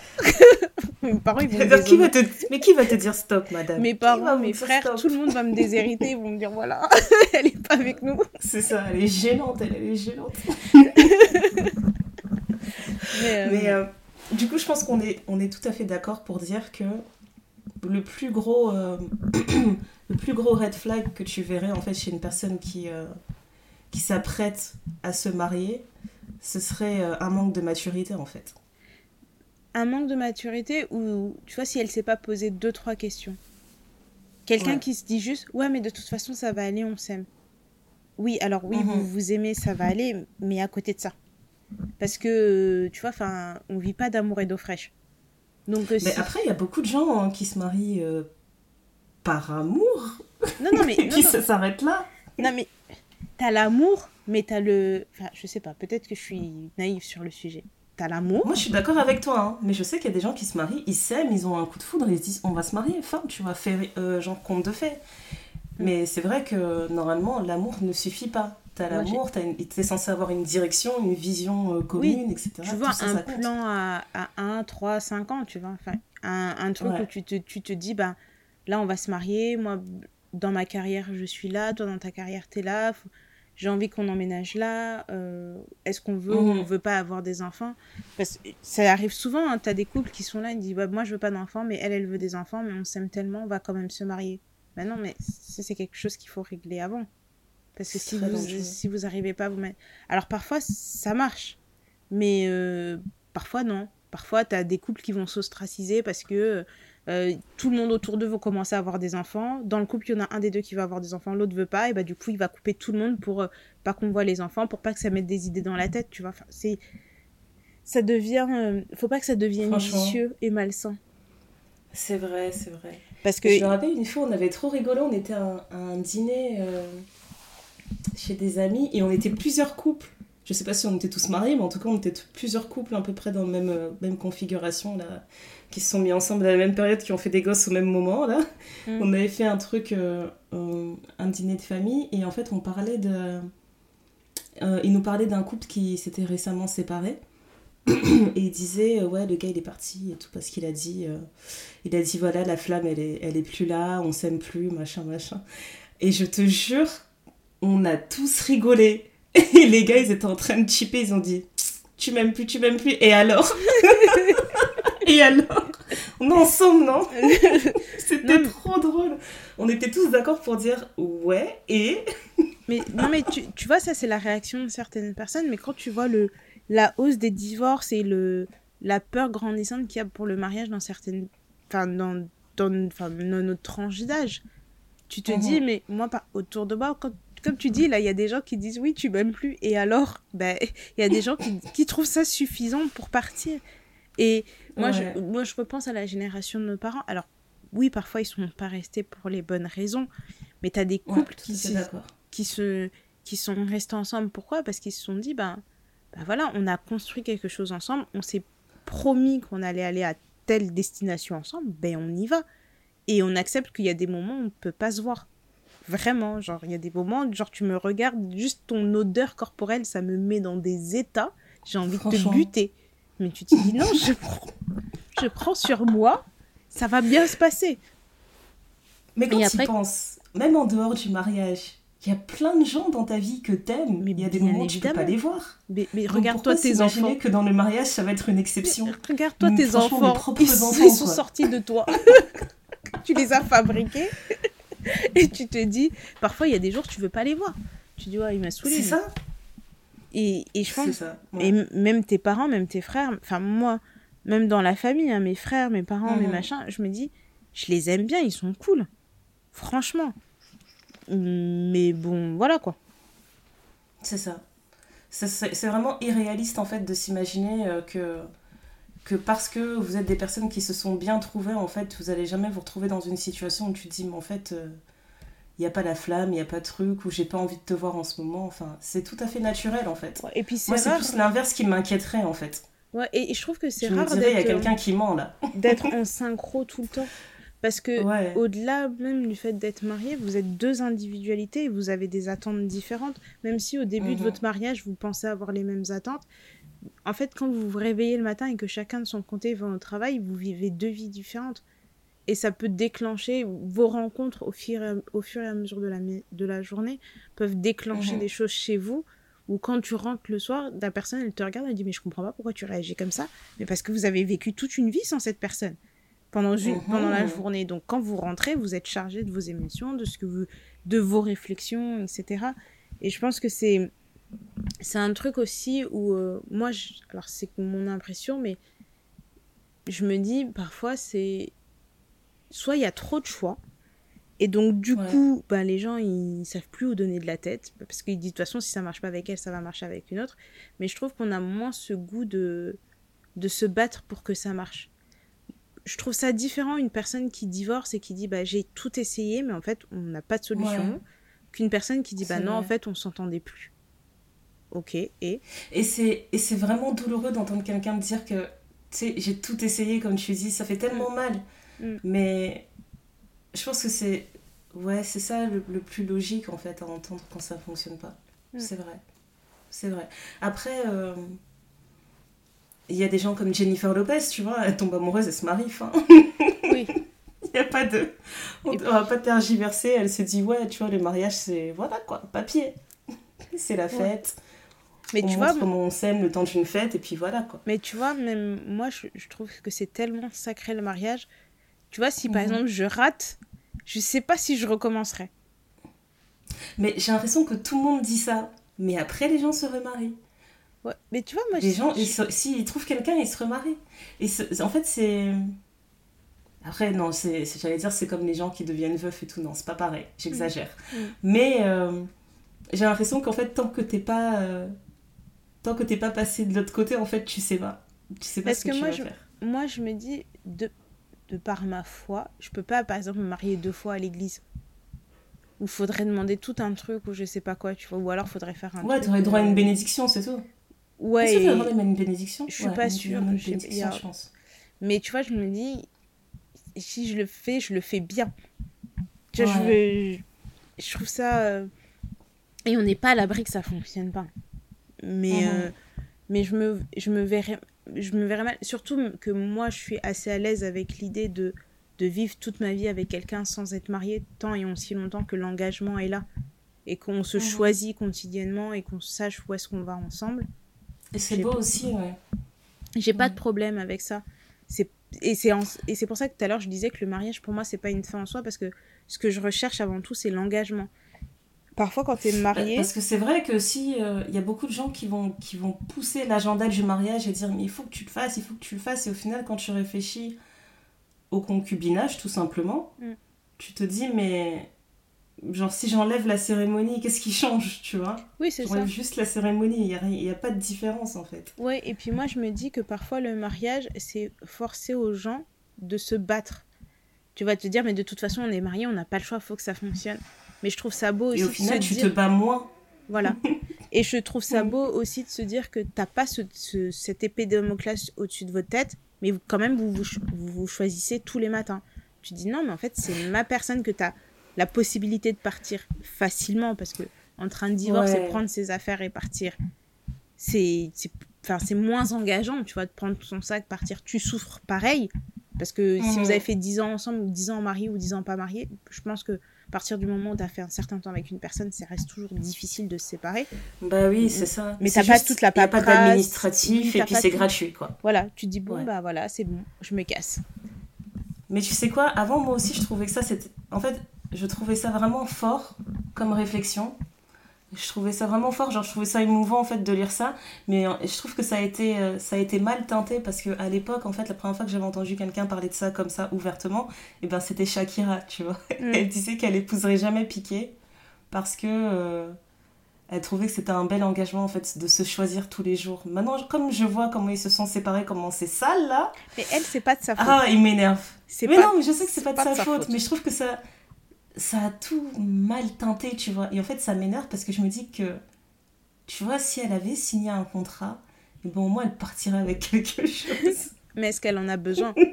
Est-ce qu'elle en a besoin? Franchement, je sais pas. L'argent de sa musique et l'argent du footballeur, c'est pas pareil. Mais je crois qu'elle est, elle est plus riche que lui, hein. Waouh. Je pense vraiment qu'elle est plus riche que lui. Elle a vraiment vendu comme ça Shakira, ben dis donc. Bah, bah ouais. Mais euh, ouais, moi en tout cas, cette histoire-là, je trouvais ça très beau, mais à cause d'eux, là, je trouve plus ça aussi beau qu'avant en fait. Mais justement, si on parle d'eux, c'est qu'il y a aussi la dimension de la famille. Parce que quand tu vois le, le, le rôle qu'a joué sa belle famille dans tout ça, tu te dis, bon, bien sûr, ça c'est Je te dis, ok, donc je me rends compte que personne ne m'a jamais aimé ici. D'accord. Non, mais tu vois, parce que moi j'ai. Euh, tu peux connaître des gens qui se séparent et les rapports sont toujours bons entre les deux familles. Enfin, c'est juste. Tout le monde comprend qu'ils sont arrivés à la fin du truc, quoi. Et il n'y a, mhm. a aucune animosité. Ça ne veut pas dire que c'est pas difficile. Il y a une période d'adaptation, etc. Mais ça peut. Je sais pas. Ça peut Moi, je, je, pense naïvement que ça peut fonctionner. Si vraiment vous avez tout essayé et que vous en parlez et que vous êtes assez à l'aise avec votre décision et que vous êtes euh, assez ouvert. Tu vois, je sais pas qui c'est. Euh, je sais plus, j'en parlais avec, euh, avec une amie je sais plus quel exemple j'avais pris, mais c'était... Euh, ah oui, parce que j'étais tombée sur une vidéo d'une youtubeuse belge qui, mhm. euh, grosso modo, elle a eu un enfant avec un homme quand elle avait 21 ans, ils se sont séparés. Euh, quelques mois après la naissance de l'enfant, et ensuite quelques années après, elle s'est mise avec un homme avec qui elle a eu deux enfants, et ils se sont séparés, et quelques années après, elle s'est remise avec un homme, et elle venait d'avoir un enfant avec cet homme-là. Sauf que quand il y a mhm. les anniversaires, et eh ben il y a les, les anniversaires, il y a le l'homme avec qui elle est maintenant, avec qui elle est maintenant, il y a les enfants, tu vois, il y a le papa des enfants. Enfin, c'est une, une énorme famille recomposée. Euh, les enfants partent en vacances avec tout le monde. Elle gardait même, et c'est ça, c'est cette vidéo-là que j'avais regardée, elle gardait l'enfant de son ex-mari qu'il a eu avec sa nouvelle femme, parce que lui et sa femme partaient en vacances. Et, oh, Et, donc ça c'est un niveau de maturité. Voilà. Et donc je lui disais ça et ma pote elle me dit en tout cas pas chez moi. je lui dis mais et... Elle a dit non non moi je suis une gamine non. elle a non. Dit, elle a dit pas chez moi.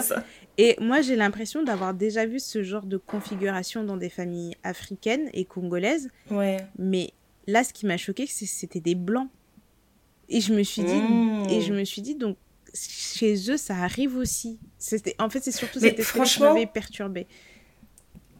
Si elle, elle le fait de bon cœur, il n'y a pas de souci. Mm. Mais moi, dans ma famille, j'ai vu des cas de figure où tu vois que tous les enfants sont nés noirs. Le dernier enfant, c'est un petit métis. Tu te poses des questions. Personne n'a les réponses aux questions. Euh, non, c'est pas possible. Non, franchement, non. Je, je sais pas comment l'expliquer. En fait, je trouve que nous, dans nos communautés, on aime trop glamouriser la souffrance de l'épouse. Tu vois C'est comme si le fait que tu aies souffert dans ton mariage, c'est glorifié, ça va faire de toi une meilleure personne. Oui, mais là, je te parle pas de ramener un enfant dehors. Ils se sont quand même séparés proprement, chacun oui, a continué sa vie, tu vois. Ouais, ouais, je suis d'accord. C'est pas genre, on vient t'imposer. en fait, genre, je suis partie faire. J'ai vécu une aventure. Je te jure. Cadeau. Et je te ramène le gosse et tout. Euh, non, non, non, mais, mais tu vois, en fait, j'ai trouvé ça beau et ma pote me disait, bah non, moi, je pourrais pas faire ça. Et moi, je me disais, bah, si j'aime vraiment l'homme, je serais capable de le faire. Elle me dit, ça m'étonne même pas de toi. J'ai dit, non, mais franchement, tu vois, si, si on s'est séparés bah Parce que sinon, c'est plus de l'amour, sinon, c'est juste égoïste. C'est juste de l'égoïsme, en et fait. Puis, ça après, veut dire fois qu'il t'apporte plus rien, euh, tu, tu peux plus avoir d'attachement pour cette personne, il n'y a plus d'amour, il n'y a plus rien. En fait, surtout s'il y a des enfants, moi, je pars du principe que les enfants sont frères et sœurs dans tous les cas. C'est vrai, c'est vrai. Donc c'est différent encore, je pense, que si on est, on est sortis ensemble pendant longtemps, on n'a pas d'enfants, on se sépare et on rencontre d'autres personnes, est-ce qu'on va vraiment s'asseoir autour d'une table, discuter, boire des coups? C'est bah, possible. non, franchement, je vois pas trop, hein, je sais pas. Voilà. Mais, je vois très bien ce que tu veux dire. Les enfants sont de la même famille, enfin, que tu, que tu sois euh, de ou pas de cette histoire, euh, c'est tout, c'est fini. Ils sont liés, tu pourras rien y faire. C'est l'ADN, moi, c'est surtout ça. Mmh. Franchement. Franchement. Mais donc. Euh, mais moi, je comprends que ta pote, elle ait réagi en disant pas chez moi. Parce que on a trop souffert. on, a, plus le cœur pour ça, nous. Non, mais. ok, on a des grands cœurs, mais on a plus des grands cœurs à ce point. mais non, mais c'est pour ça que je te dis que chacun sait ce qu'il peut supporter. Je te jure. Chacun sait ce qu'il peut supporter. Et moi, j'enchaînerai sur le fait de. Du coup, quand on entend toutes ces histoires et qu'on voit toutes ces choses, quelle est pour toi mhm. la clé de la longévité dans un mariage? Avant de parler, comme on a parlé de souffrance, on a parlé de rabais des cadeaux surprises. je pense que pour répondre à cette question, il faut que je parle euh, de, des histoires de couple qui m'ont marqué, que j'ai trouvé très belles. En ce moment, je me referai les frères Scott parce que mm. je me suis rappelé en fait comment euh, euh, Nathan Scott et Hayley James ils se sont rencontrés au lycée, tous les opposés. Et ils ont commencé à passer du temps ensemble. Et en fait, sur un, pas vraiment un coup de tête, mais à 17 ans, ils ont décidé de se marier en fait. Mm. Ils ont décidé de se marier. Euh, ouais, c'était quand même un coup de tête. Hein. Mm. Parce que euh, euh, je pense que Hailey, elle disait qu'elle se préservait pour le mariage. Et, et Nathan, il commençait à avoir chaud. Et elle a dit de mm. toute façon, je suis persuadée que tu es la personne faite pour moi, donc marions-nous, comme ça on passe à l'étape suivante, tu vois. Et j'ai arrêté de regarder la série peut-être deux saisons avant la fin de la série, mais tout le long de la série, ils étaient toujours ensemble. Ils ont connu plein d'adversités, etc., de leurs 17 ans à leurs 30 ans, là. Et euh, ils, ont, ils ont tenu vraiment. Mm. Et aussi un autre couple que je trouvais, euh, que je trouvais euh, pas spécialement beau, mais que j'aimais beaucoup l'histoire, c'était Chloé Kardashian quand elle s'est mise avec Lamar Odom. Ah en fait, j'aimais trop. Ouais, parce qu'en fait, Allez, quand elle s'est mise avec lui, c'était l'époque où je regardais encore beaucoup euh, trucs qui Up of the Kardashian. Et euh, en gros, elle racontait que. Euh, attends, comment ils, comment ils introduisent son couple dans la série? Elle débarque, elle vient voir ses sœurs, elle dit Ouais, les filles, j'ai envie de me marier. Et elles sont là, genre, tu vas te marier avec qui? Ouais, je t'es célibataire. et en gros, elle dit Voilà, j'ai rencontré ce gars et. on est parti, on est parti dans, on a pris une chambre d'hôtel on est resté trois semaines dans cette chambre d'hôtel, on est resté juste lui et moi à se raconter tout et n'importe quoi, on a refait le monde. On est sorti de cette chambre d'hôtel et on a dit on va se marier. Et je trouvais ça trop bon en fait parce que je me suis dit c'est comme si bah, tu vois, comme elle l'a dit, ils ont refait le monde, ils ont appris à se connaître par cœur, par cœur, ils se sont pas lâchés et ils se sont dit, ok, c'est bon, on est prêt à affronter le monde ensemble, je pense qu'on est fait pour être ensemble, tu vois. Je trouvais ça trop beau et en fait, du coup, j'ai compris que une chose que je trouve euh, vraiment euh, intéressante en fait dans, le, dans les histoires euh, de couple comme ça en fait c'est le, le grain de folie qu'il y a eu tu vois mm. Et j'ai vraiment l'impression que c'est ça la clé, tu vois, pour avoir un mariage réussi.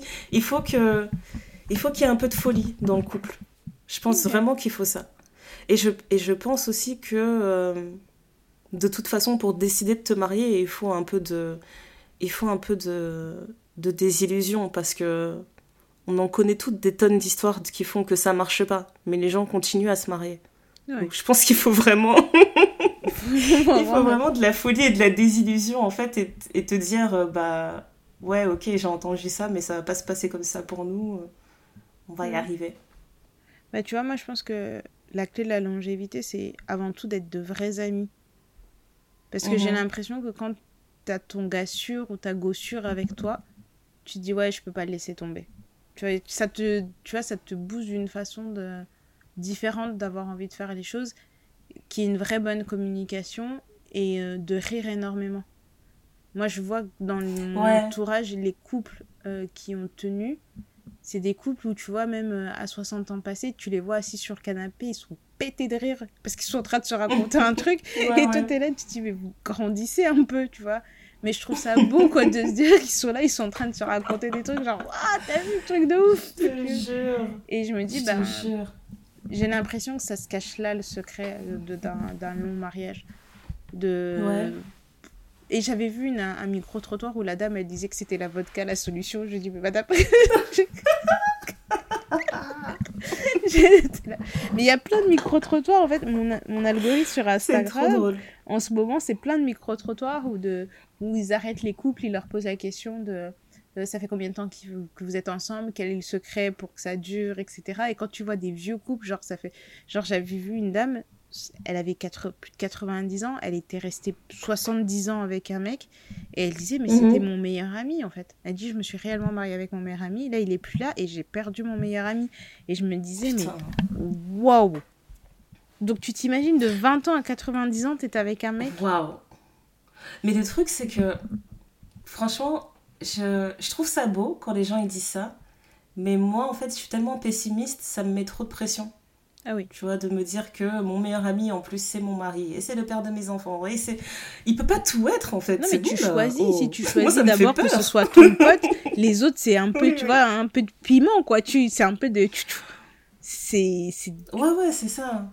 Moi, ça me... franchement, ça me fait peur. T'es pas obligé de faire Après, une ça, je pense que... 10 km. T'as vu Mais je pense qu'il y a moyen de faire tout un épisode là-dessus, mais j'avais vraiment réfléchi sur ce sujet en fait pendant un temps, ou même nous, je pense qu'en en, tant que couple, on se demandait pendant un temps euh, comment faire pour être les meilleurs amis du monde. Alors, si on se posait la question, on s'est dit, bah, c'est qu'on n'est pas les meilleurs amis. Il faut essayer de lâcher l'affaire, tu vois. Ouais. Mais en fait, moi, je, je, pense que c'est lié aussi aux personnalités. Oui. Je pense que c'est important pour moi. De toute façon, j'ai déjà, pour commencer, j'ai toujours été très solitaire. Donc, je pense que j'ai pas spécialement besoin d'un meilleur ami dans ma vie. Mais je me suis rendu compte que du moins en tout cas entre, sur ces dix années de mariage, je me suis rendu compte que l'intimité, elle, tu peux la vivre de tellement de manières différentes. Et aujourd'hui, tu vois, j'ai pas peur de dire que je peux être, me sentir euh, intime avec quelqu'un qui n'est pas mon mari. Parce que avant, tu vois, j'aurais, j'aurais sorti une phrase comme ça, j'aurais l'impression d'être infidèle ou je sais pas quoi. Mais il y a tellement de, de, différents niveaux d'intimité, de spectres de l'intimité qui, qui, qui, sont divers et variés je me dis non, c'est bah non, c'est pas mon meilleur ami. Et puis c'est trop de pression. Et puis si je réfléchis comme ça, je sais même pas si j'ai vraiment un meilleur ami, tu vois. Et puis c'est trop de pression de tout mettre dans une personne, sachant que dans ton entourage, tu sais que tu as ta pote, si tu as besoin d'aide sur telle chose, tu vas appeler tel pote, si tu as besoin d'aide sur telle chose, tu vas appeler tel pote, si tu as besoin de parler de telle chose, tu vas parler à tel pote. Une personne ne peut pas être ton tout. Parce que tu t'imagines si cette personne c'est ton tout et qu'elle a personne pour se déverser, enfin c'est un cercle vicieux quoi, ça, ça finit pas. Exactement. Il y a un cercle non, vraiment. Exactement. Et en plus, je me rappelle, c'est trop marrant parce que le jour de notre mariage, euh, il a fait un discours et il a dit, euh, il a dit à sa mère, ouais, euh, je te, je te le dis pas et tout, mais je te le dis pas en fait, mais tu le sais, t'es ma meilleure amie. Et j'ai une pote, elle bah, une de mes potes qui était là au mariage, elle m'a dit oh, Ça a dû te faire mal quand il a dit ça et tout. Je lui ai dit Bah non, pourquoi? C'est sa pire pote, ça a toujours été sa pire pote, tu pire pote, quoi Mais oui, mais tu vois, moi ça m'a trop fait rire parce que ma pote, elle était vraiment choquée quand elle a entendu ça. Je lui ai dit Mais tu, l'as rencontré en fait, tu le connais? Parce que moi je le connais, il avait pas besoin de me dire ça, je le savais. Je, tu vois, je me suis dit Mais. Euh, et là, on, en revient, on en revient à la projection, c'est que les gens se disent Bah moi, je supporterais pas que mon gars dise un truc comme ça, genre du mariage devant tout le monde. Donc, c'est qu'elle, elle, a pas mhm. dû supporter, tu vois. C'est ça, c'est ça. Et peut-être que moi, tu vois, si j'étais célibataire et j'avais entendu quelqu'un dire ça, j'aurais fait Ah ouais mm. Mais je sais pas, faut vivre la personne. En tout cas, moi, avec, avec du recul et tout, maintenant, je pense que j'ai vraiment pas besoin que mon mari soit cette personne-là, tu vois. Et autant on est potes, on s'amuse, etc., on rigole, mais c'est pas mon pire pote. c'est pas mon pire pote. Bah, Les délires que j'ai avec toi, je vais lui raconter, il va dire je comprends pas, c'est pas drôle, ça va m'énerver. oui. Et puis il est pas aussi drôle que moi. C'est pour ça. c'est pour ça. Après, euh, le, le, truc aussi qui euh, qu'il y a, c'est que quand on dit toutes ces choses-là, j'ai l'impression. Alors, je parle d'un point, du point de vue d'une personne célibataire. J'ai mhm. l'impression que quand je parle avec d'autres adultes, et quand je dis des adultes, c'est la génération au-dessus ou des personnes qui ont minimum 10 ans de plus que moi, ils vont te dire mhm. euh, Oui, mais c'est facile de trouver quelqu'un. Genre, euh, j'ai eu une conversation avec un de mes oncles qui me disait que lui, à l'époque, mon oncle, il a 25 ans de plus que moi. Ouais, ouais, bien 25 ans de plus que moi. Il me disait, mais lui, à l'époque, mhm. quand il draguait sa femme, euh, genre, il lui écrivait des lettres, ou il dit, nous, quand on draguait, quand on était jeune, on écrivait des mots, passer des semaines à réfléchir la lettre et tout, comment on allait l'écrire. Et quand elle te faisait un sourire, mais tu dormais pas pendant des semaines. Et moi, je le regardais, je dis ouais, mais c'est plus comme ça aujourd'hui. ça marche plus. C'est plus comme ça. Et, surtout qu'à l'époque, lui, quand il écrivait une lettre à une meuf, bah, il n'y avait pas 50 personnes qui étaient capables de lui écrire en même temps, tu vois. C'est ça. Là, c'est le cas maintenant. Oui, Donc, euh, et ça a plus la même portée. Et puis, en fait, j'ai dit c'est bien beau. Et j'avais vraiment l'impression de regarder un, film d'époque, tu vois, genre Gris ou un autre mhm. truc, quoi. Parce que je dis, mais c'est pas que ça n'existe plus ce genre de romance. Parce que même moi qui ai commencé à sortir avec des garçons il y a quelques années quand je vois quand quand je suis rentrée dans le game et aujourd'hui je me dis mais ça n'a rien à voir. Et pourtant c'était pas il y a si longtemps. Tu vois il y a peut-être 15 ans 15, non, mais 16 ans. Ouf quand il pense. Non, mais je te jure, quand il pense, tu te dis, mais c'est dingue. Non, mais tu vois, Genre, demain, là, nous, on se, raconte, on se raconte entre nous, ouais, il y a un gars, il m'a écrit une lettre, etc. Il m'a dit, ça faisait des semaines qu'il était sur son brouillon. On va exploser de rire, on va dire, ouais, mais il vient d'où? Où est-ce que tu l'as trouvé? Déjà, si, si tu reçois un yo, es là, genre, ah, il m'a écrit yo Ou tu reçois un hey. il m'a écrit yo à 7h30, il sait que je me réveille à 7h30. Voilà, tu vois, ou tu reçois un hey, tu vas dire est-ce que c'est e H-E-Y, H-E-Y-Y, H-E Tu vois, c'est avec est-ce qu'il y a un emoji? Franchement. En fait, j'ai l'impression qu'ils utilisent moins de mots. Et es là, tu, et toi, tu vas surinterpréter des trucs. Et je me dis, bah, c'est pas aussi facile parce que j'ai l'impression que c'est comme euh, quand tu regardes des, vidéos des gens des années 70, t'as l'impression que tout le monde était fit, qu'il n'y avait pas d'obésité, etc. Entre-temps, il y a les OGM qui sont mm. rentrés dans le game. Donc, tu, regardes les, la génération... Le game a changé. Tu, tu vois que les, les, trucs ont énormément changé. Et je me dis que... Oui, la romance comme à l'époque, mais moi, moi ça m'a fait un choc quand on me draguait quand j'avais passé 30 ans et comme on me draguait quand j'avais 20 ans, j'avais l'impression qu'il y avait 1000 ans qui s'étaient passés entre les deux. Avant, tu étais là, tu étais mhm. sur ton forfait Millennium ou tu cherchais un forfait Millennium, tu disais Attends, je vais t'appeler à 21h30, 22h. Donc toi, tu Je vais t'appeler, on va parler toute la nuit. Genre, mais non, au début du Millennium, c'était 21h minuit. Donc tu te disais, genre, j'appelle à 21h30 pour faire genre, genre, j'attends pas 21h pile pour t'appeler. Ouais, mais je vais te parler jusqu'à minuit. Jusqu'à 23h59. Et après, t'es là, tu te dis, bon, ok, bon, bah, on se parle demain. Et puis, quand tu envoyais tes SMS, que t'avais que 30 ou 40 SMS dans le mois, tu calcules ton SMS, tu te dis, il faut que je dise un maximum de choses que ça tienne dans un SMS. Parce que sinon. Eh non, mais là, tu viens de me rappeler un truc. Oh, il y avait un gars, et eh, j'oublierai jamais, il m'envoyait des SMS. Enfin, je sais pas quel forfait il avait à l'époque, mais c'est quand j'étais au lycée. On était dans le même lycée. Tu sais que je me réveillais, il m'appelait. On se préparait au téléphone. Oh. Après, on se voyait à l'école. On n'est jamais sortis ensemble, c'est ça le pire. Après, on se voyait à l'école, tout ça. Et puis, quand je rentrais chez moi, il m'appelait. on parlait jusqu'à le dormir. Lui, il avait le forfait des riches. Eh, c'était un riche. je n'oublierai jamais. Le gars, il m'appelait le matin au réveil. Ma soeur, je me rappelle, parce qu'on on partageait la même chambre. Elle me regardait, elle était là, mais vraiment. Euh, vraiment vous, vous êtes gênant quoi. Mais après, tu sais, quand le millénium il est passé de 21h à 8h du matin, tu vois, ça étendait le champ des possibles. Mais déjà, tu as mhm. un forfait millénium, comment tu as le temps d'appeler 5 go dans la même soirée? Tu n'as pas le temps. Tu vas peut-être faire ou au pire, ton appelles deux, tu as celle que tu appelles de 21h à minuit et l'autre que tu appelles de minuit à 3h du mat, mais tu peux pas être tout le temps euh, connecté. Et là, j'ai l'impression, mais moi, dans le métro, dans le bus, le nombre de personnes que je vois en train de swipe, j'ai dit, donc vous prenez jamais de repos, là. Il est 14h, vous rentrez de votre post-déj, vous êtes déjà en train de swipe. Il n'y a pas de... C'est impressionnant. Hein. Mais j'avais vu euh, un... Enfin, j'avais vu... J'avais écouté un, TED Talk sur... Euh, euh, une meuf en fait qui parlait de qui parlait de comment le choix en fait impacte la société mmh. Et euh, elle expliquait en fait que quand tu analyses une, société, euh, une société, euh, quand tu analyses une société capitaliste et que tu compares avec une société communiste, tu vois en fait les dégâts que la multitude de choix crée en fait chez les personnes. Hmm. En fait, ça, ça, crée beaucoup plus d'insatisfaction, ça crée beaucoup plus de frustration, etc. Et quand tu, quand tu réfléchis juste dans le cadre du dating, bah, tu te rends compte qu'en effet, c'est, c'est catastrophique. C'est catastrophique parce que j'ai l'impression que ça crée euh, des personnes qui sont déjà trop, euh, j'allais dire égotistiques. Comment je te dis en français? Égocentriques, voilà. Qui sont beaucoup trop égocentriques et qui sont persuadées qu'elles peuvent se permettre de, de juger des gens non-stop toute la journée, de se dire non, ça c'est pas à ma hauteur, non, ça, ça c'est pas comme ça, non, mais ça c'est pas truc. C'est vraiment effrayant de la même façon qu'on avait parlé de ça sur, euh, sur les réseaux où tout le monde à 25 ans devait être millionnaire, posséder deux maisons et 15 voitures. Voilà. Pour mm-hmm. moi, c'est vraiment le mal de l'époque, quoi. Et j'ai vraiment l'impression d'être un boomer quand je dis ça. Mais je trouve que. Mais je te comprends, je te comprends. Y a, moi, je préfère, tu vois, la qualité à la quantité. Tu vois, je m'en fous, moi, on me dise Ah, mais t'as tel âge, t'es sorti qu'avec euh, trois mecs dans ta vie, euh, t'es naze. Moi, je me suis fait euh, sans personne. J'ai vu un truc comme ça sur un,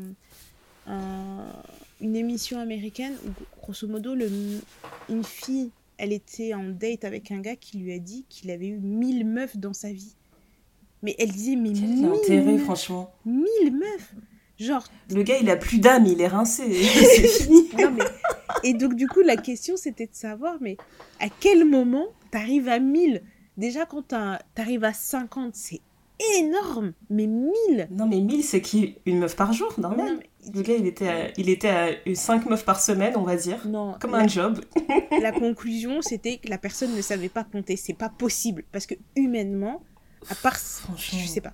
Je comprends pas je poserai ça c'est encore mais tu vois franchement c'est ouais on est d'accord parce que regarde c'est comme euh, les gens euh, qui, qui viennent de perdre leur virginité et ils veulent juste avoir des rapports tout le temps tout le temps. T'es là ok c'est mignon euh, t'as couché autant de fois avec autant de personnes mais t'as joui combien de fois pour de vrai? Combien de fois t'as eu un vrai orgasme? Mais oui. Trois fois? Ok bon alors laisse-nous tranquille. La qualité d'abord la qualité. C'est ça. Et aussi autre débat qui, qui anime beaucoup les réseaux. Euh, et je pense que je t'avais envoyé la vidéo de la personne qui disait, ou le texte qui disait, oui, euh, vous êtes là et tout, vous voulez, vous voulez être les épouses de quelqu'un, mais pendant que vous sortez avec vos gars, vous vous comportez pas comme des épouses. Et ça, c'est le débat perpétuel qu'on a. Trop fait rire. Et moi, je dis, mais tu peux.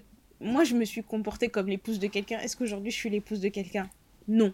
Parce qu'en soi, c'est pas mais en fait de ça veut rien dire. Ça veut dire quoi? Bah oui. C'est quoi se comporter comme une épouse? Ça veut dire que tu, tu sors avec un gars du jour au lendemain, tu mets le pain bien haut sur la taille, tu serres fort, tu fais le foufou tous les jours quand il quitte les bureaux, c'est ça que ça veut dire? Il arrive, la boule elle est chaude, il mange comme ça, il fait Ah, la sauce!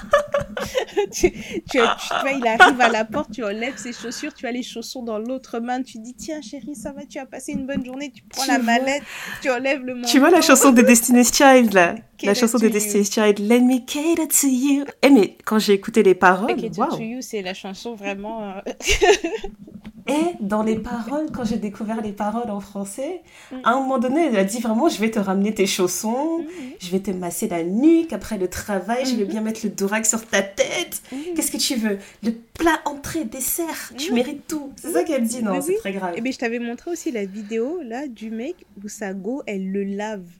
J'ai dit, mais. Non, mais ça, c'était ridicule. C'était ridicule. Non, mais. C'est quoi on, a, on a vraiment touché le fond à partir du moment où les couples ont commencé à faire des réels. Franchement, il faut le dire. L'autre fois, j'ai vu une vidéo sur Twitter. Un couple, ils ont fait un vlog. Ils sont à la salle de sport à l'hôtel. Ils marchent sur le même tapis de course, Déné. Pardon? Il est derrière elle sur le même tapis de course. Après, moi, je, je comprendrai jamais. Tout ça pour le contenu Instagram. Non, je comprendrai jamais ce niveau de fusion.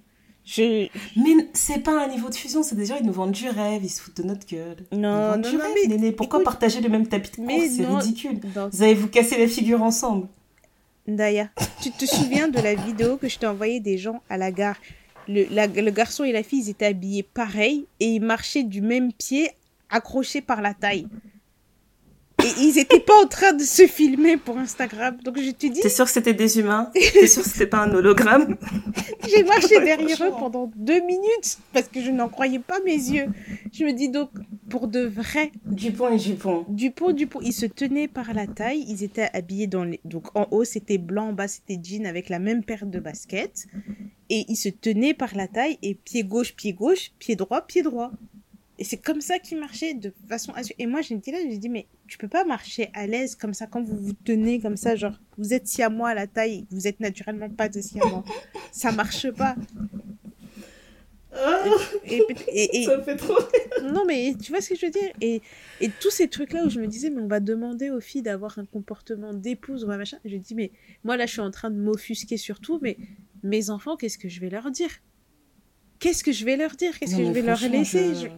Quel conseil je vais leur donner? Parce que je vais leur dire, écoutez, moi, dans ma vie, j'ai vu des choses que je ne pensais jamais voir. Et entre ce qui est vrai maintenant et ce qui va être vrai quand eux... Moi, je, me prépare à entendre toutes les dingueries du monde. Bon, là, tu me vois pas, mais je me tiens les tempes, je me masse les tempes.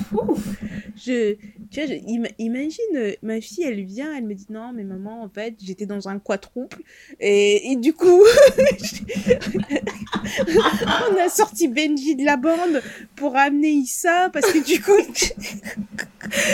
Néné, elle va dire Tu me parles pas de ces choses-là dans ma maison, pas à table, c'est pas le moment. Non, mais et pourtant, je fais vraiment un effort pour être assez ouverte d'esprit et de comprendre. Parce que je me dis que pour nos parents aussi, ils doivent se dire qu'on est des fous. Parce qu'ils se disent à certains âges, vous êtes là, vous n'êtes pas mariés, vous n'êtes pas. Euh, vous vous comportez comme ça, comme des, des, des chiens errants. Euh, c'est pas, pas une vie. Non, mais laisse tomber. C'est comme des chats de gouttière. Pour moi, je pense que pour certains parents, nous sommes tous des chats de gouttière. Mais là, je me, et je me dis, le switch qu'il y a eu entre leur génération et notre génération, je trouve parfois tellement gros. Et même avec mon petit frère, avec qui je n'ai que 4 ans d'écart. C'est violent. C'est vraiment violent. Quand je le vois draguer et je le vois parler, et je me dis, et donc vraiment, il y a des filles qui disent oui. Ok. Ou faire ce qui, ce qui pensent être de la drague. non, mais y a... Pour moi, c'est vraiment ça la nuance. Non, mais non, mais il y a des filles qui disent oui il est jamais célibataire. Donc c'est ça Il y a des gens qui savent pas draguer. Hein. Rappelle-toi, l'autre fois, on en avait parlé. Il y a des gens, quand ils, ils, se mettent en mode drague, ils sont gauches. Et là, tu te dis, oh, c'est mignon. Alors que tu as des personnes, elles vont toujours te dire les mots justes. Tu vas dire, waouh, mm. waouh, je suis troublée là. C'est troublant. Il y a des gens qui savent pas draguer de toute façon. On en revient à la déstabilisation dont j'ai parlé tout à l'heure. C'est important. C'est important. C'est important d'être déstabilisé. Hein. Oui, c'est vrai. Attends, on en était où, nous? Mais à la clé de la longévité. Mais non, on avait avancé, on, avait parlé des... Mais si, on avait parlé des épouses et maintenant la question c'est comment tu vas dire à ah, tes enfants. modèle. L'épouse modèle et qu'est-ce que tu vas dire à tes enfants?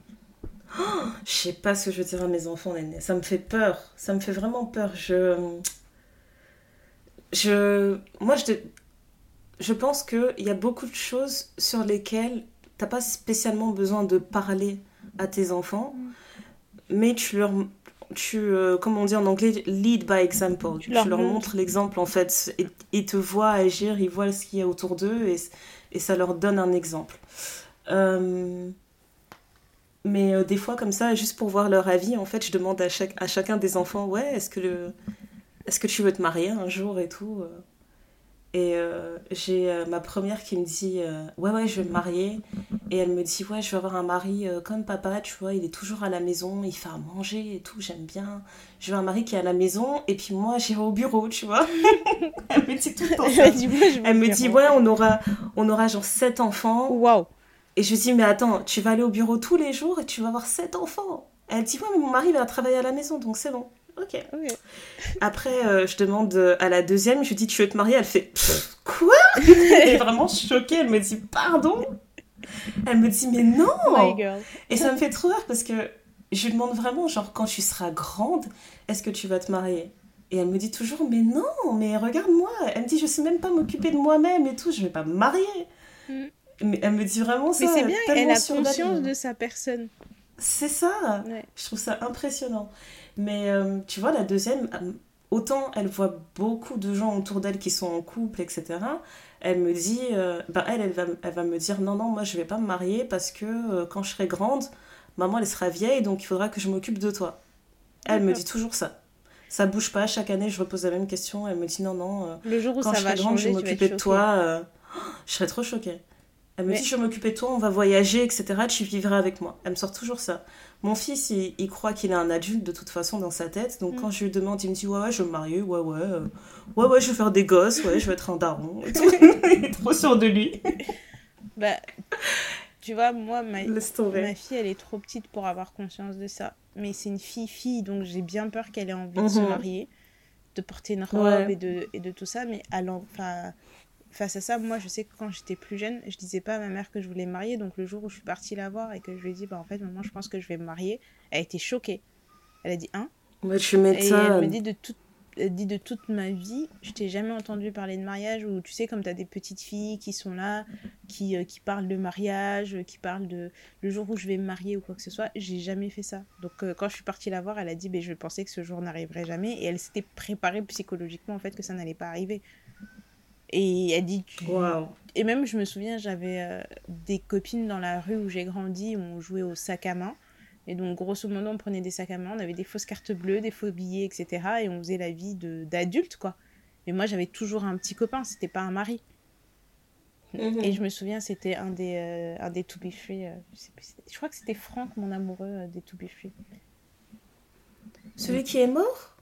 Ah, je sais pas. C'est lui qui est mort ou c'est l'autre? Oh je pense que c'est lui qui est décédé. Et puis dans les trois T, je crois que c'était GT, mon amoureux. ouais, voilà.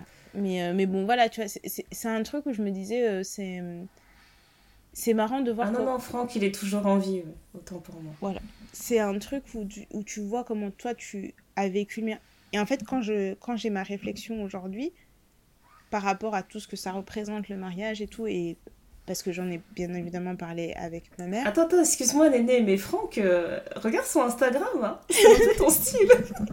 non, parce que écoute, écoute, il a 49 ans là, donc c'est peut-être... Madame, euh, madame, arrêtez de répandre des rumeurs sur ma personne. Néné, Néné, je te jure, là je suis en train de regarder des photos de lui sur Google, je te jure, je te vois trop sortir avec lui. bon, bon, arrêtez, restez concentrés, restez concentrés. Franck Delay. Néné de lait. Non, hmm. non, ça marche pas. Et puis ça, il y, a une raison par, principale pour laquelle ça ne marchera pas. Donc. Euh, Quoi, parce qu'il est blanc Non, mais parce que ça ne marchera pas. Il a un certain âge. Ah non, parce qu'il était dans un boys band. Laisse-moi t'envoyer une photo de lui. Tu parles, tu parles. Je vais t'envoyer la photo. On va voir. Pardon, donc tu disais? Non, mais en fait, ce que je disais, tout ce qui a nourri ma réflexion sur ma position par rapport au mariage aujourd'hui, et quand j'en ai parlé avec ma mère, elle, elle, elle est pas choquée parce que elle me dit mais quand tu étais jeune, tu c'est pas quelque chose dont tu parlais. Donc je ne suis pas fermée à l'idée. Euh, je, je, je, je, pense que je serais très heureuse si je dois le faire, mais c'est pas quelque chose que je poursuis. Mais en, mais en même temps, tu vois, moi, je serais la tantine quand les enfants vont se marier. Je serais la tantine qui sera devant, en train de balancer des billets, en train de faire les plus gros you-you que tu as entendu de toute la salle. On va m'entendre jusqu'à mars. je vais être vraiment... je vais vraiment la, tantine extra. ça sera moi. C'est ça. Et je vais jamais dire aux gens, non, ne vous mariez pas, c'est une connerie, etc. Euh, non, je, je vais encourager les gens à faire ce, qui, ce que bon leur semble, en fait. Tout simplement. Mais, la chose qu'on va se dire, réfléchissez-y bien et sachez que peu importe comment vous y réfléchissez, vous ne serez jamais prêt. Je pense que c'est. C'est vrai. Hein. On est d'accord. Bah ouais, ouais. Moi, je suis d'accord pour dire que tu seras jamais prêt. C'est pas un truc. Euh, c'est enfin, pas un truc que tu peux préparer parfaitement. Il n'y a pas d'examen de, qui fait qu'on te dit voilà, c'est bon, vous êtes apte, vous êtes prêt, c'est parti. Vous avez les diplômes. C'est trop compliqué. Mais euh, maintenant, je me dis que je sais pas comment j'en parlerai à mes enfants, directement mes enfants. Mm. Mais juste comme tu as dit, en fait, un, jour ou l'autre, on sera les, on sera les tantines riches au mariage. et ben j'espère que la veille du mariage, je serai capable de donner un peu plus de sagesse, tu vois, à la personne qui est sur le point de passer le cap. Mm. Et euh, de lui faire comprendre que, ben, une fois qu'elle a passé ce cap, elle n'est pas seule, tu vois. Parce que, comme on l'a dit, en fait, au début de, de notre échange, c'est que on insiste trop en fait sur le fait de passer ce cap comme si ça allait changer ta vie. Et ensuite, on se retrouve facilement euh, bah, livré à soi-même en fait. Donc j'espère que je serai le genre de personne qui sera capable de donner des conseils avant et aussi pendant en fait, mais des, vrais conseils et qui sera capable d'être à l'écoute. Et, en fait, un vrai accompagnement parce que moi j'ai trop vu des tantines qui ont beaucoup parlé la veille de certains mariages et après quand les moments difficiles venaient, il n'y avait personne. Et surtout quand tu bah, sais que tu es passé par là, euh, c'est. Tu vois, et, de donner des vrais bons conseils, pas juste dire ah bon, mais maintenant que vous êtes marié, restez là. Non, en fait, c'est pas ça. Ça, c'est pas un bon conseil. Exactement. Après, j'ai euh, un autre exemple par rapport à ça en plus. Je ne vais pas citer de nom, mais il y a une femme dans mon entourage mmh. qui est en couple. Elle vit, en, elle vit euh, en couple avec son gars depuis plusieurs années et tout. Et elle a la pression du mariage par, euh, de, qui vient de sa famille. Et en gros, elle me dit, ben non, en fait, je me vois pas, euh, je me vois pas passer le cap parce que ben il y a plein de choses, toutes les choses qu'on a énumérées, énumérées avant qui font que il y a vraiment une peur de, de se marier. Et euh, je me rappelle qu'une fois, on avait une conversation là-dessus, on se disait, j'ai l'impression qu'il y a des gens, ils, sont, ils ont passé le cap du mariage, ils sont malheureux dans leur truc, et ils ont envie que les autres nous rejoignent de l'autre côté où ça va pas pour se dire voilà, maintenant c'est trop tard, on est toutes dans la même galère et on va, on va essayer de se serrer les coudes, on va juste s'écouter, euh, souffrir chacune ensemble et tout. On avait sorti un ressenti comme ça et je me disais, mais c'est dingue. Mm. Tu vois, c'est dingue qu'on soit arrivé à, ce point où de base c'était quelque chose qu'on idéalisait dans nos cultures. On te disait que ça allait changer ta vie, c'était révolutionnaire. Et maintenant, vous nous avez tellement mal vendu le truc que les gens en ont peur, quoi. Ouais. Non, non mais, non, mais c'est vrai. Hein. Je pense que c'est un peu comme tout, c'est que parfois t'es. Euh... T'as l'effet inverse, quoi. T'as un moment où t'as. Moi, j'ai l'impression qu'on a passé la vague où tout le monde veut se marier, où il y a eu un gros mhm. creux dans la vague, là, et j'ai l'impression qu'on est re dans la, dans la vague de plein de gens qui veulent se marier. Parce que là, j'en entends de plus en plus autour de moi, alors que ça fait longtemps que j'avais pas entendu parler de mariage. C'est vrai, hein, c'est vrai. Il y en a beaucoup. Et puis surtout des naissances. Ouf, mais ça, c'est un autre sujet. Oui, bah, ça, c'est le baby boom. c'est un autre sujet. Mais je me rappelle, une fois, j'avais parlé avec euh, ma sœur aînée et je disais. Euh, je disais. Euh, voilà, vous aimez bien dire aux gens. il faut pas rester comme ça en concubinage, c'est pas bien, etc. Mariez-vous, machin. Je lui dis, mais demain, quand cette personne sera dans l'avertissité, en fait, dans son couple, est-ce que tu vas l'aider? Mm. Et je lui disais, tu sais quoi? Je lui ai dit, au lieu de parler d'une personne hypothétique, mm. admettons que moi, demain, j'ai un vrai problème dans mon couple. Je me rends compte que mon gars, il est violent. Qu'est-ce que tu vas faire? Mais elle a bégayé Mais J'étais choquée Elle a bégayé, elle m'a dit Ouais, mais il y a des trucs dans lesquels il faut pas s'immiscer. Mais c'est quand même scandaleux que avant le mariage, tout le monde veut s'immiscer dans ta vie et te dire Il faut que tu te maries, tu peux pas rester comme ça, le concubinage c'est mauvais, etc. Et une fois que tu as poussé la personne dedans en lui disant C'est ça qu'il faut faire, c'est ça qu'il faut faire, t'es pas capable, t'es pas équipé pour l'aider en fait. Bien sûr. C'est vraiment dangereux. Non, mais c'est en fait, c'est vraiment le, le, le, plus gros reproche qu'on peut faire euh, aux personnes, c'est ça, c'est que tout le monde a son mot à dire tout le temps, et quand il faut parler, mhm. les gens ne parlent pas. C'est ça. C'est ça. Euh, je, je, je sais pas si j'ai oublié de le dire ou quoi que ce soit, mais maintenant que j'y pense, euh, si jamais il y a quelqu'un qui nous écoute et euh, qui est piqué par ce qu'on vient de dire, euh, je vais pas encourager une personne à, quitter son partenaire ou quoi que ce soit, mais j'espère en fait que vous allez vraiment vous poser les bonnes questions ou, ou vous remettre en question et questionner les choix que vous avez faits. parce que j'ai trop souvent entendu des histoires de nos tantes, etc., qui ont souffert dans leur couple, qui se sont trouvées avec des personnes qui étaient pas, euh, qui les soutenaient pas, euh, qui, qui n'avaient pas spécialement envie de les voir, je sais pas, évoluer ou s'épanouir dans autre chose que leur vie maritale ou leur vie de, ou leur vie euh, de, de mère. Et, et je pensais vraiment, en fait, j'étais persuadée que c'était quelque chose qu'on avait laissé derrière nous. Mm. Mais malheureusement, je me rends compte que même dans notre génération, il y a beaucoup de femmes qui sont vraiment dans, en souffrance en fait dans leur couple. Elles sont avec quelqu'un un partenaire qui a pas euh, bah, qui a pas leur intérêt à cœur en fait et, et j'arrive même pas euh, c'est juste de le dire en fait j'arrive pas à réaliser comment comment c'est possible en fait. Tu vois que notre que dans notre génération il y ait euh, il y ait des hommes en fait qui soient bah, c'est facile c'est la encore en fait dans cette mentalité. C'est de la fait vraiment c'est la reproduction c'est malheureusement c'est il y a des schémas sociaux que si tu ne les combats pas tu vas naturellement les reproduire et tout le monde va trouver ça normal. Il n'y a, jamais personne qui va remettre ça en cause euh, parce qu'on dit bah, ça a toujours été comme ça. Ça, c'est la réponse préférée. On a toujours fait comme ça. Oh, je te jure. Mais ça me pique parce que c'est vraiment le genre de situation où normalement tu te dis je peux pas dire à quelqu'un ouais c'est par toi, je peux pas pousser quelqu'un à divorcer, etc. Mais il y a vraiment des gens, tu as envie d'entrer dans leur maison, tu as envie de mettre des patates au gars. je suis d'accord. Je suis d'accord. T'as envie d'aller faire des descentes, genre attraper la personne euh, après le travail, là, dans une ruelle, et lui mettre des menaces. Bon, alors. C'est abusé, franchement. Il y a des fois, j'ai envie de m'impliquer dans des trucs, j'ai envie d'aller tabasser les gars des gens et lui dire Hé, tu vas te calmer.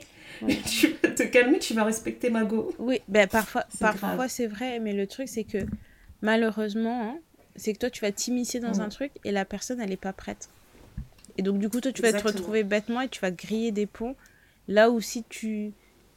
Je pense qu'il faut juste être là et de temps en temps glisser un truc à la personne, genre, mais tu sais, si t'as besoin, je suis là. Si t'as besoin, je suis là. Genre, si tu veux qu'on fasse une descente, on peut y aller ensemble, tu vois. Mais viens, tu vas faire des appels de phare et au bout d'un moment, la personne, elle va répondre ou pas. Et puis, aussi, ce que moi, je, je, je voulais ajouter, c'est que parfois, nous, on va avoir l'impression qu'un mariage fonctionne pas. Mais il y a, y a une, plusieurs mhm. façons que ça fonctionne. En fait, parfois, tu as des gens qui ont des débuts difficiles. Les cinq premières années, tu as l'impression que c'est horrible. Mais sur, à une fois que tu as passé les cinq ans, c'est tout beau, tout rose, tu vois. Alors qu'il y a d'autres personnes, au début, c'est parfait. Pendant 10-15 ans, c'est tout beau, tout rose. Mais après, ça devient mais tellement mauvais, tellement malsain. Tu... Et puis, tu as des gens, c'est en dents de scie. Puis, en fait, il faut pas se dire que ça sera linéaire pour tout le monde. Et comme toute chose, c'est pas tout le monde qui a 25 ans sera millionnaire. C'est pas tout le monde qui a 25 ans aura compris ce qu'il veut faire dans sa vie. T'as des personnes qui vont trouver leur vocation à 30, 40, 50 ans. Euh, T'as des personnes qui vont gagner plus d'argent à, à, 45 ans qu'ils en ont gagné quand ils avaient 20 ans. il y a des personnes qui, qui, vont devenir millionnaires à 75 ans. Et euh, enfin, c'est toujours la même chose. Je pense que moi je dis dans chaque épisode, c'est que on a chacun notre tempo. Mhm.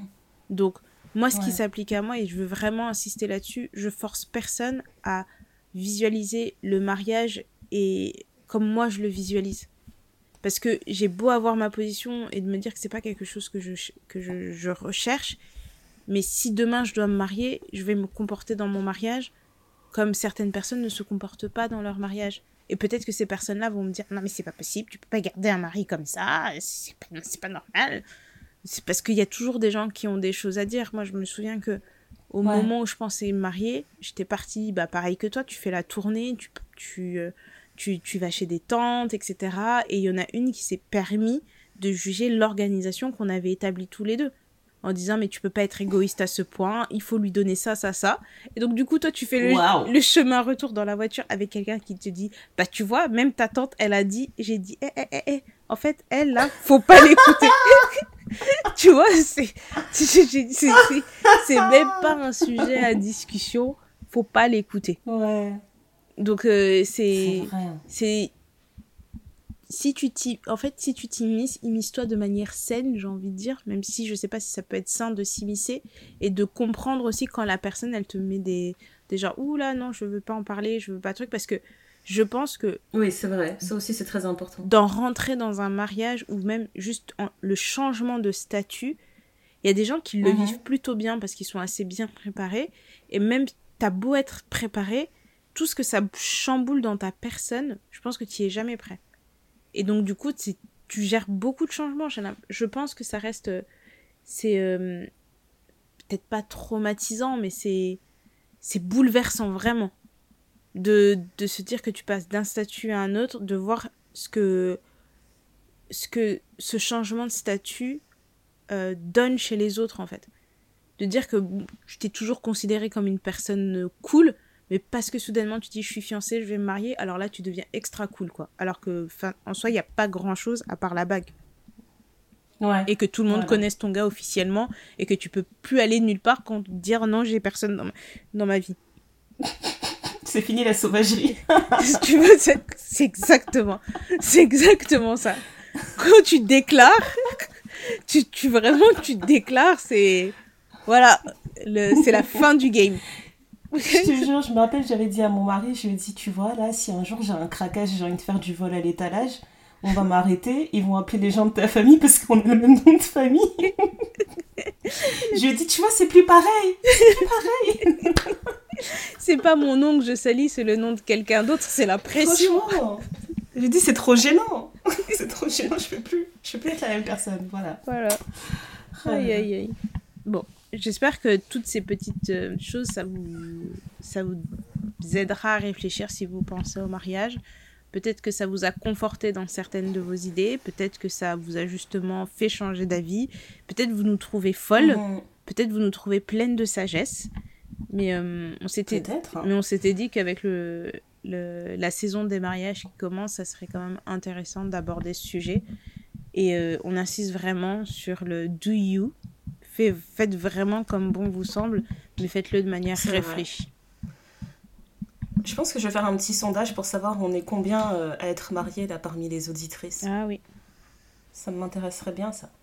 Ah ben alors dans ton sondage, mais marié, célibataire aux yeux de la loi française et célibataire dans le dur pour faire un peu dur, dur, dur, dur. terre, terre. Mmh, et puis je veux savoir aussi celles qui ont déjà été mariées aussi. Alors divorcé, célibataire, célibataire aux yeux de la loi française et marié. Bon, on va vous envoyer un formulaire très détaillé. un truc bien euh, mairie. Euh. voilà, vous cochez les cases, vous signez à la fin. Hôtel de ville. Là, c'est la fatigue. Voilà, je pense qu'on est fatigué. Voilà, la voilà. Fatigue. Bon, euh, est-ce qu'on a d'autres recommandations, d'autres choses à dire à part ça, de bien réfléchir? Euh... Je sais pas. Moi, je pense que je reviendrai à la même question. Là. Pour celles qui sont mariées, pourquoi vous êtes mariée à cette personne? Genre, j'aimerais que vous vous tourniez vers cette personne et que vous vous demandiez, mais pourquoi je suis mariée à cette personne? Et celles qui envisagent de sauter le pas, qu'elles se demandent pourquoi. Ouais, moi j'ai hâte de lire les euh, réponses. Attention, très, très important pour ce devoir, les sexes, ça suffit pas. Oui. il est beau, ça suffit pas. Non, il nous faut des vrais trucs, des trucs du quotidien qui marchent, quoi. Voilà, j'attends des vraies réponses. mais quand je dis ça, je c'est pas genre un interrogatoire, c'est vraiment j'ai envie d'apprendre en fait. Moi, je suis curieuse. J'ai envie d'entendre plein de raisons différentes. Voilà, je suis vraiment curieuse de savoir qu'est-ce qui fait que vous êtes là. Vous avez choisi cette personne pour faire votre vie avec, ou vous envisagez de faire votre vie avec cette personne. Exactement. Et bien. Voilà, hein. j'ai pas. Euh, j'ai pas de recommandation particulière à faire pour cet épisode. Ben voilà, on vous a dit tout ce qu'on avait à vous dire. C'était le thé noir qui vous rappelait que vous n'étiez pas prêt pour le mariage en cette saison de Vous n'êtes pas prête Et on a hâte de lire vos retours, vos, vos arguments. On a hâte d'échanger avec vous dans nos DM, par mail, par message. Vous savez exactement où nous trouver. On est quasiment joignable tout le temps. Hein, on vous répond, on est assez ouverte, on est assez sympa. Euh, voilà. Euh, retrouvez-nous tous les matins de la semaine. Je précise bien de la semaine parce que le week-end, on se repose. c'est la poste. ah, c'est les jours ouvrés. Euh, hein. Après, c'est fermé. voilà. Parce qu'on a quand même les stories la plus drôle d'Insta. C'est pas nous qui l'avons dit. Et, uh-huh. et voilà, n'hésitez pas à nous envoyer des questions, à nous écrire. Et, euh, et, moi, je voudrais faire un tout petit clin d'œil à une personne que j'ai rencontrée euh, la semaine dernière qui avait 24 ans, qui se, qui se cherchait et qui pensait que j'avais le même âge qu'elle, qui était très choquée d'apprendre que je n'avais pas son âge et qui m'a dit euh, merci beaucoup d'avoir euh, pris le temps de discuter avec moi parce que du coup ça me rassure de me dire que j'ai le temps de trouver ce qui me passionne et que je peux être passionnée par plusieurs choses et que du coup j'ai hâte de découvrir ces choses-là et je c'était vraiment euh, très inspirant de discuter avec euh, avec toi. Et ça m'a vraiment beaucoup touchée parce que parfois quand on, se demande pourquoi on fait le podcast pourquoi on euh, j'aurais aimé moi aussi dans ma vie en grandissant rencontrer plus de personnes comme moi ou qui ont des idées qui sont un peu folles parfois. Et du coup ça m'a mhm. énormément touchée. Je me suis dit bah c'est c'est pour ça qu'on fait qu'on fait tout ça. Donc si elle nous écoute, je lui fais un, petit, un gros coucou, un gros câlin, un gros bisou parce qu'elle était, c'était vraiment une, la petite rencontre qui fait vraiment du bien. C'était une belle rencontre. Ouais, les, les, mots juste au moment juste. Oh. Voilà, donc euh, on vous dit à très bientôt pour un prochain épisode, peut-être moins vindicatif que celui-ci et peut-être plus de blagues.